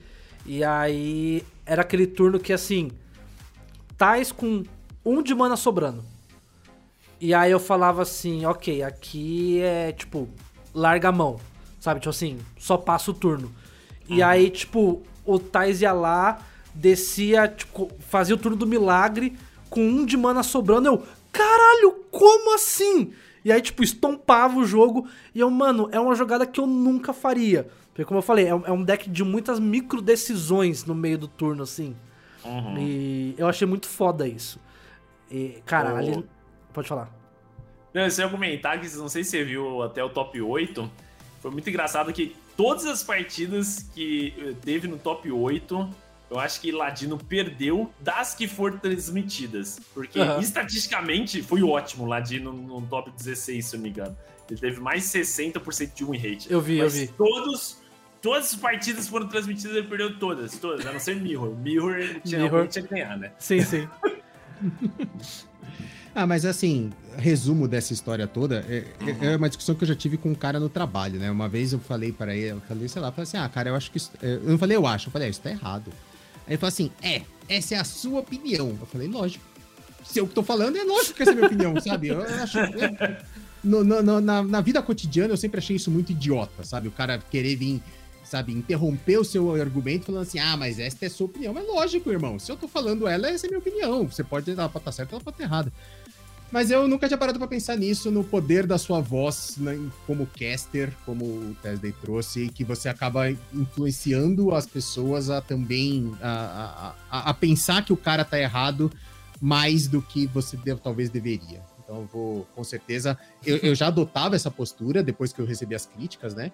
De falar assim, ah, eu acho que essa não foi a melhor jogada, não concordo com a jogada que ele fez agora, mas eu acho que eu vou pensar ainda mais nesse quesito. Muito bom, muito bom. E acho que é isso, né, Morfizinho? Acho que a gente cobriu tudo sobre casting. Algum, algo mais a acrescentar? Alguém? É, assim, o Nexo pediu pra perguntar pro Tesey a história do micropênis. Putz, por que, que era isso mesmo? Ah, eu nem lembro direito. Ah, eu tava jogando. Eu tava jogando Fall Guys. Aí brotou um cara no, no chat com um nick muito X, assim, era pau gigante, alguma coisa assim. pau grotescamente gigante. Aí eu debano o cara, porque, tipo, eu não deixo no Sim. meu chat essas pessoas com um nick muito obsceno. É... E aí, tipo. Aí o cara mandou um, um, um isp assim pra mim, mano, daquele recheado assim, tipo, seu filho da. É, não sei o que lá, velho. Aposto que tem um micro pênis, é, não sei o que, blá blá blá, velho. Aí, tipo, logo eu li isso aí no chat, eu dei uma risada assim, eu li isso ao vivo. E depois eu continuei jogando Fall Guys. E eu fiz uma baita jogada lá no jogo. Apesar de ser um jogo meio de porrada lá, sei Sim, lá sim. como é se, se fala um Fall Guys, que tipo de jogo que é. Fiz uma baita jogada. Aí eu comecei a gritar lá, falar: Meu filho, pra ter um Big Brain enorme desse, você precisa bombear muito sangue, velho. Por isso o pênis encolhe inteiro, velho. Você nem vê, velho. O bagulho é 800 de QI, velho. Foi isso. Pode crer. Aí, é, aí virou essa ideia de ter 800 QI e micropênis, velho. Porque daí você é um, você sabe que é um bom jogador, velho. Você nem perde tempo fazendo outras atividades, que não tem como. Eu, eu- eu sei que, eu sei que rolou muito micropênis no chat do, do YouTube quando eu falei das micro decisões do.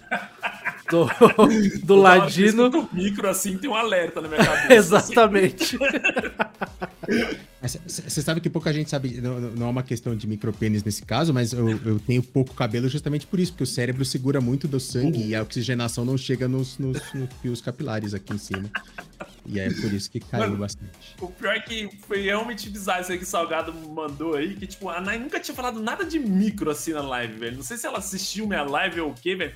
Mas coisa de que a gente voltou a narrar, a Nai tava falando micro assim, todo momento. Não. Essa micro decisão foi incrível, não sei o quê. Eu tipo, por que eu tô falando micro aqui? meu Deus? Já já vou falar um micropênis do nada nessa porra, velho. se segura, se segura. Tá difícil, velho. Cara, mas acho que foi isso. E Tesden, cara, muito obrigado aí por ter topado estar aqui com a gente. Fica sossegado que a gente vai enviar os pudins, segundo seus advogados solicitaram aí. Ah, é verdade, cara. Eu terminei de preparar hoje os pudim pra gente poder fazer. a- A gente tá com esse meme aqui no, no podcast desde quando eu acho, desde o segundo programa. A pessoa já começou a pedir você. A gente falou, pessoal, calma, tem que fazer muito pudim pra chamar o Tesday. E, cara, mas valeu mesmo ter topado estar aqui com a gente. O, o papo é muito bom. E... Eu que agradeço, velho. Tipo, foi divertido, foi da hora. Eu não, não vou não gosto de mentir, né? Então não, não, acompanho todos os podcasts de vocês. Mas sempre que no, eu fecho a live, vocês estão abertos e eu pego, eu dou uhum. uma ouvida. Eu já vi uns 3, 4 de vocês, eu gosto, acho da hora. E, e, e às vezes eu falo, mano, nossa, eu queria discutir isso aí, velho. Teve o do ingressos lá que, mano, eu falei, nossa senhora, estaria pegando fogo nesse podcast, hein? E rolou treta, rolou tretas aqui já. A Sá teve que vir intervir no último podcast, porque a gente teve que trazer alguém que estuda psicologia aqui para falar do, sabe, se, ah, não, queima, queima mesmo, não queima, e foi uma baita discussão. então, então vamos fechar, para fechar o podcast, ingressos, é só psicológico ou ele realmente vai ter influência no jogo? Teste. É, eu fiquei meio, meio, meio aberta essa pergunta. Mas ingressos eu acho que ele é 90% psicológico do que impacta no jogo de fato. É tipo, os jogos que ele vai impactar para você, que ele vai queimar 10 cartas suas, provavelmente você já perdeu já. Ou é um matchup muito ruim, que são poucas. É só sacerdote. Eu acho que tem um matchup ruim. É de verdade. Até o TK Demon Hunter eu fiquei sabendo depois de. Pra minha surpresa, porque eu ouvi esse podcast de vocês, acho que foi na minha live, e eu fui pesquisar foi. sobre. E aí, tipo, até o OTK Demon Hunter, que, mano, um deck de OTK, era. Eu falei, mano, tem que ser pior quanto ingresso, né? E não era. E não era pior. E eu falei, mano, se nem o TK Demon Hunter tá ruim contra esse deck, mano, não tem nada que é ruim. E é isso, né? Tipo, a Masters agora até quase ninguém trouxe esse bruxo. Sim. E muito tempo se falava, eu falava disso aí, agora eu tô brincando sobre o Ladino disso, como. E se estatisticamente um deck tá horrível, velho, não tem como na mão dos profissionais estar incrível assim. Tipo, tem deck que sobressai porque o deck é muito cabeça, mas o deck de ingressos não é um deck muito cabeça, não é tão cabeça assim. E aí, uma hora eles se tocaram, eles falaram, ok, ingressos não tá tão bom assim, e eles pararam de trazer, até que essa massa não teve quase nenhum bruxo. E, tipo, obviamente o ingresso tem impacto né? Tipo, eu só tô tentando aqui, senão a gente vai entrar nesse debate uhum. muito longo. Mas é ah, só, não, só vou dizer que é tipo, 90% dos casos é mais psicológico que outra coisa. Tanto é que uma estatística da hora que trouxeram, eu não lembro os dados exatos, mas os próprios desenvolvedores disseram que, tipo, Ingressos é um deck divertido de jogar, o apontamento disso é que é o deck com pior win rate em questão de quantas pessoas estão jogando com ele. É, apesar do deck não tá bom, ele muitas pessoas jogam com ele porque ele é divertido.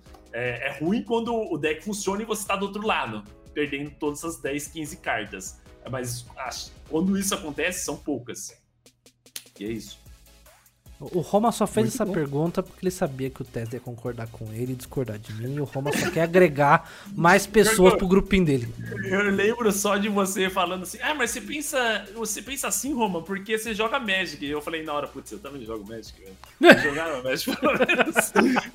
eu falei, putz, será? Mas não, acho que não. Roma, então... suas considerações finais. Isso. Oi, eu te agradeci, mas eu vou agradecer de novo. É, eu tenho uma vida muito corrida hoje em dia, é, mas eu gostaria de ver mais os seus trabalhos sempre que possível. Eu gosto bastante, eu acho da hora as conversas que vocês agregam aqui. E é isso, chorar. um prazer estar aqui. Foi da hora. Foi da hora o, o Morph narrando com a gente é, esse final de semana. Eu acho que é isso. Espero que vocês tenham curtido ter ouvido a gente também. Espero ter sido interessante. E é isso. Roma. Orfe? Não, você que eu deu fecho. Muito boa noite a todo mundo que esteve aqui com a gente nesta terça-feira à noite no Canto do Morph para gravação ao vivo do Trocando Cards Podcast. Você que está ouvindo no YouTube ou no Spotify, fica o convite aqui, então venha participar ao vivo da gravação. Hoje a gente tinha muita gente, que a gente já começou com uma raid do Tesla e a gente não conseguiu ler tanto chat que estava insano, mas a gente agradece todo mundo que esteve aqui. Normalmente a gente interage bastante com vocês. Muito obrigado e até semana que vem. Pessoal, muito obrigado a todos que colaram aqui, né? Hoje a gente vai citar os nomes, como, como a falou, foram muitas pessoas. Mas fiquem à vontade, para quem estiver nos acompanhando no YouTube, deixe seus comentários aqui, perguntas, quem vocês querem que a gente traga, né? Querem que o Tesla volte, a gente vá, começa a fazer mais pudim aí, daqui uns episódios aí, daqui uns meses aí, a gente consegue juntar de novo e manda lá pro Tesla. A gente traz, é que o passe do rapaz é caro. Mas muito obrigado a todos, tenham uma ótima semana. Chao, chao.